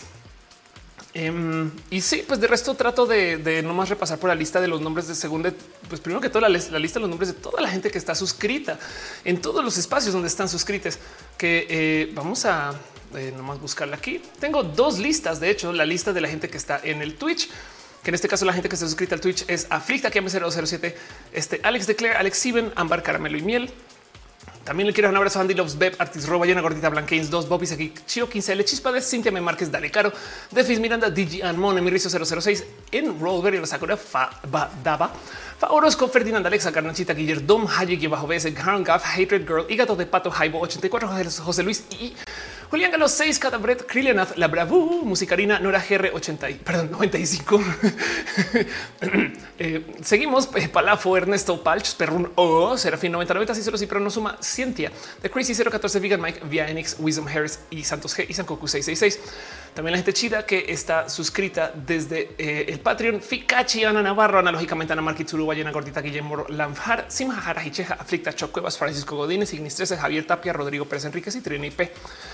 Como no dudo que eh, mucha gente no pudo volver de YouTube, entonces eh, me va a asomar por YouTube. Gracias por estar acá en el YouTube autogenerado. Obviamente esto implica que es otra URL, pero hay un chingo de gente. Qué chido. Gracias. 5JHR, un abrazo. Adrián Méndez, Algarben, Aldo Aguilar, Aldubar, Alejandrina Tobar, Alexandra Villalpando, Alma Gloria Espinosa, Ana L. San Juan, Ángel Talavera, Arturo Moreno, Bananoide, Noide, Café Chacón, Capitán Garra Negra, Carlos Enrique Lazo Alba, Carlos M. Pondigo S. Chic Gaga, Cristian R. de la O, Dan Mendoza, Daniel G. Denis Condos Dulce Cano, Eddie Permac, Edgar Romero, Fernando N.S., Fernando Cernas, Fernando FTM Gato de Pato, Ignis 13, Jazz Plays in English, Juliana, La Dibujanta, Lisbeth Jiménez, Marcus, Beto, Cian, Maribel Luna, Mario Sánchez, Maya López, MD Plus, Miguel Ángel Hernández Hernández, Minerva Hernández, Oscar Martínez, Pato Sánchez, Santiago Rendón, Saúl, Brian S. Williams, eh, ¿cómo es Williams? Daniel Patrón Luna, Gracias. Si no les leí, avísenme porque es que el problema es que yo trato de leerlos todos, todas y todos, pero no más no me da todos los nombres. J. Carlos Emma también estás en el Facebook. Jimar Vázquez, Alejandra Ramos, Denis Rojas, Beethoven, Beethoven Ortiz, Adelia Miao. Gracias por pasar. Eh, Ram Memory o Memory, Michael Boria. Yo sé que Yuri estás por ahí también. Eh, eh, y yo sé que también quien más está por ahí. García García dice hola. Jimar Vázquez, Alejandra Ramos. Gracias mil. Y como siempre, los nombres más difíciles de leer de toda la comarca son los de la gente que está en el Twitch. Los quiero un chingo, pero también mis respetos.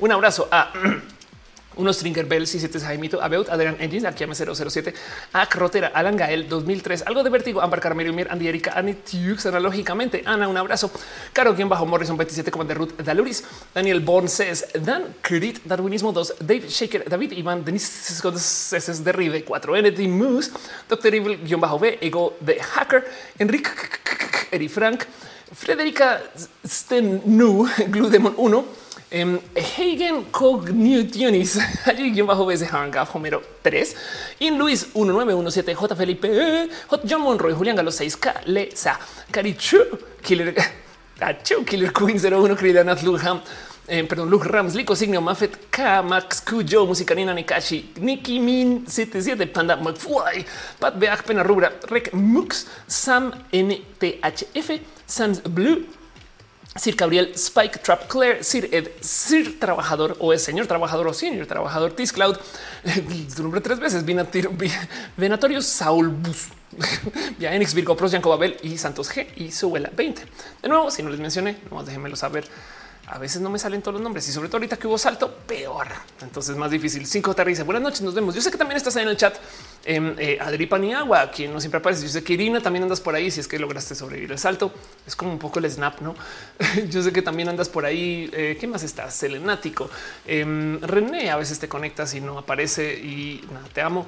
Gracias por ser parte de esto. De paso, también hay gente que está eh, suscrita desde el YouTube y yo creo que esto no me sentiría bien si no les doy las gracias em, eh, eh, a la gente chida que está suscrita desde el YouTube. Nomás va a buscar la lista acá, literal, la lista se llama gente chida y bonita, a lo cual le quiero dar súper abrazo Adrián Alvarado, Aflicta, Florita Borracha, Ale Galván, Alejandra Ortega, Alfredo Pérez Aldana, Ana, Alejandro André Bete, Angie Arias, Aranza Teitzel, Nulfo García, Asenet Mercado, Auster Aragones, Azucena Baez, Brenda Pérez Lindo, Brian Marroquín, Bruja de Marta hacen transuajes chidos, Carlos Como, Carlos Soto, César Olvera, Cinti Rusil, Cristian Franco, Cintia Kent, Dani DC, Daniel Vargas, Edgar Riego, Estefanía Aranis B, Fernando Rivielo, Flavio Madallo, Cira Hernández, Gabriel Mesa, Germán Briones, Jerónimo Quintero, Gibran Rivera, Guada Andino, Gustavo Rocha, Héctor F. Arriola, Ichigo Chami, Irene RN, Yadeloy, Jessica Díaz, Jessica Santín, Jorge Díaz, José Cortés la, la, rama del koala, Leonardo Tejeda, Lucero Quillala, Lucía Fernanda Ansúrez Martínez, Luca, Luis Maclachi, Magdalena Álvarez, Mariana Rom Galvez, Maurrua, Mavila Morales, Maite Turral de Farías, Mike Lugo, Mis Wisteros, News, Snake, Nora GR, Pablo G, Pamela Gutiérrez, Pasos por Ingeniería, Perruno, H, te queremos Ofelia, también te queremos a ti, Perruno, Raúl Fomperosa, René Alberto Ortega, Mina Cata, Renier Cruz, Rodrigo Pérez, Los Ficherson, Sam, Sam Silva Flores, Sensatez de Mente, Soliloquio de Loon, Darío de Montserrat, Uric Bondar, Úrsula Montiel, Val, Valentín, Víctor Hugo, Curiel Calderón y a Wendy. Este Mario Sánchez dice tomémoslo como un after. Exacto. Les digo algo. Lo primero que se me cruza por la cabeza con esas caídas así ya al mero final, en el momento ya alto del show es déjalo ahí. Pero no, güey, es que este show existe porque ustedes están acá. Saben, de nuevo, para mí lo más importante es verles ustedes porque no es choro, güey, es que ustedes son mi paz mental. La neta, para mí Roja es un abrazo, es un chingo de cariño, es vernos una vez a la semana, es darnos mucho aprecio y yo intento, intento que tenga las menores fallas posibles.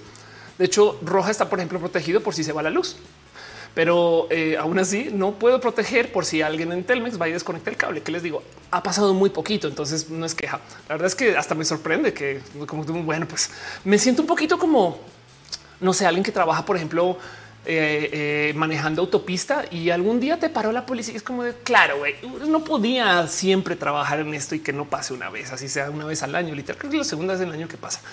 Pero bueno, Santiago del dice ahora suena como narración de partido de fútbol. Suena súper chido. Sí, quiero que sepan que hay un Discord. Dense una pasada por el Discord. El Discord lo opera, además, y nadie menos que la gente chida del team de moderación, que es gente bien pinche cool también. Es más, gracias a team de moderación, este show existe casi. Un súper abrazo a Caro, a Uva, a Uriel, a Fabián, a Monse, a Jesse, a Tutix, a de Pato, a Denise, a Flicta, a Nisa, Gama Volantis, quienes están detrás del Discord, que es el Discord. ¿Qué es el Discord? Em, es el Rave más grande del Internet, quizás no sé. Discord es un espacio súper cool en general y hay un Discord que administra Team Moderación donde pasan cosas muy raras y de paso pasa el after de roja. ¿Por qué no estoy yo ahí? Porque cuando se acaba roja, sobre todo hoy, ahora yo tengo que bajar el video, editar, sacarlo, unirlo los dos, pegarlo, subirlo y todo eso antes de que mañana llegue alguien a escuchar el roja por la mañana y diga, oh, pero, pero, ¿por qué está cortado? Pues porque se cayó, güey. Y mi truco es que mañana en la mañana nadie se dé cuenta que se cayó como le ven. Entonces solo ustedes sabrán esta información de que se cayó, saben, es como muy underground. La otra cosa que hago es que quito como un trozo del inicio y del final para que arranque más o menos donde arranca, para que no tenga que chutarse 20 minutos de yo aquí saben, sacándome el rulo para el pre-show. Pero bueno, que de paso también hace que los pre-shows sean también muy únicos. En fin, el caso es que todo eso lo hago ahorita. Dice Eddie Permac, danos un spoiler del próximo Roja. Es muy probable que el próximo Roja sí haga el camino crítico. ¿Cómo era el, cambio? La guía, la guía crítica para el consumo de Star Trek. Luego, luego, este eh, eh, me van a corregir con eso. Pero sí, el, es muy el próximo, el próximo arroja, como dices, Eddie eh, sí quiero que sí sea el de Star Trek, pero bueno. ¿Qué va a ser el de Star Trek? Es un cómo consumir, porque puedo dedicarle este canal entero a todo Star Trek. Axel Becerril dice, di mi nombre no de manera sexosa, porque regresé. Axel Becerril. Em, espero haberlo dicho bien que sea sexoso está en tu mente. Eddie Permac dice roja. Whoops. dice sí. Um, Banana no dice se viene temazo. Yo creo, saben que además que me despierta mucha pasión. Entonces por eso, por eso voy como en mora, porque claro, comienzo a escribir. No hay que hablar de eso. No hay que hablar de aquello. No hay que y, por eso es que digo que le puedo dedicar todo el canal a, a, Star Trek si quisiera. ¿A qué hora duermes? Dice Alma Gloria. Ya ni sé. Ya ni sé. Depende de la zona. No sé. Ignistre se deja este un live long and prosper. Eso es aquí. pip, pip, pip en fin, Capitán Garra Negra dice suena prometedor. Gracias por decirlo, porque yo a veces pienso no quieren aprender este tema que dice que en ese, toma, en ese rojo vamos a terminar bien pacheques. A lo mejor por eso va a estar más chido. Dulce Cano dice buscar un buen consumible para el próximo roja. Perfecto. Tenemos una cita. El próximo roja entonces es el roja Star Trequero. Nos vemos para eso. Les quiero un chingo. Si logro hacer un stream más durante la semana, les aviso. No más, no, no lo prometamos porque puede que no pueda. Star Trek Moments para poder mimir, dice Denise. Exacto. Em, o a menos que seas una persona eh, que venga de eh, el espacio Borg para que puedas regenerar. Pero bueno, es Astro Boy parte del cyberpunk. Te puedo decir esto. Em, Evangelion es en parte eh, protesta por Astro Boy. Lisbeth Jiménez dice no tienes ojeras. Mira, todo es Photoshop. ¿Cómo fue? ¿Quién fue? ¿Quién fue? Un famoso que, que publicó, o sea, como que se salió una nud y pero una nud en video y el güey dijo era video shop. Eso. Federica Stenu dice el tema sobre viajeros del tiempo estaría interesante. ¿Como en ciencia ficción o en ciencia real? Angie Pride dice deberías uno reaccionando a TikToks. Otra vez Angie está bailando. Mentiras, mentiras, mentiras. Yo no, pares de hacer TikToks. sí, la verdad es que eh, no sabría bien qué. Pues, pues sí, vale. Le voy a echar cabeza a Angie. Eh, Denis dice Star Trek Moments para ponerme. Yo te había leído.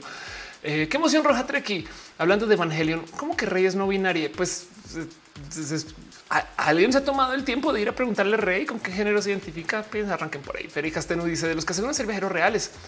Creo que hay varios en Internet. Ah, claro. Sí, hay unos, hay unos, hay unos casos muy, muy, muy divertidos. El más famoso de todos, eh, eh, bueno, no viajeros reales, pero, pero estos casos de fotos viejas de güeyes que tienen celulares en la mano o, de güeyes que tienen lentes que no se fabrican en su época, cosas así. Está chido. En fin, Denis dice mi reino por el Star Stream. Capitán Garrera dice eh, eso de Evangelio y nuestro bueno, necesito verlo. este Arnulfo dice esperamos.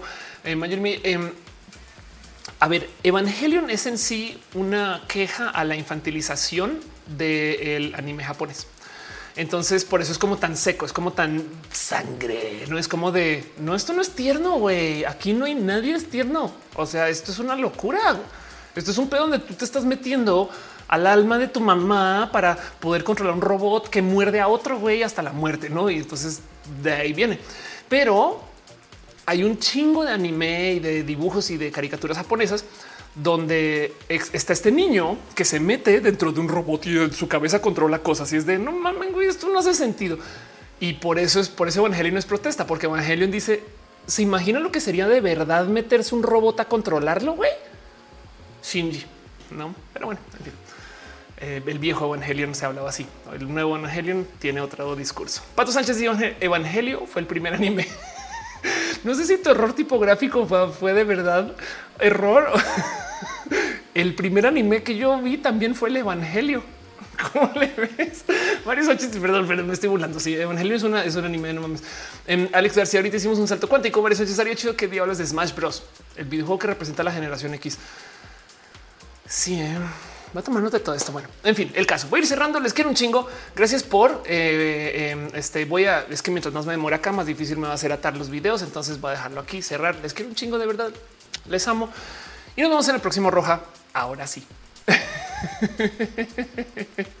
el Evangelio según Shinji.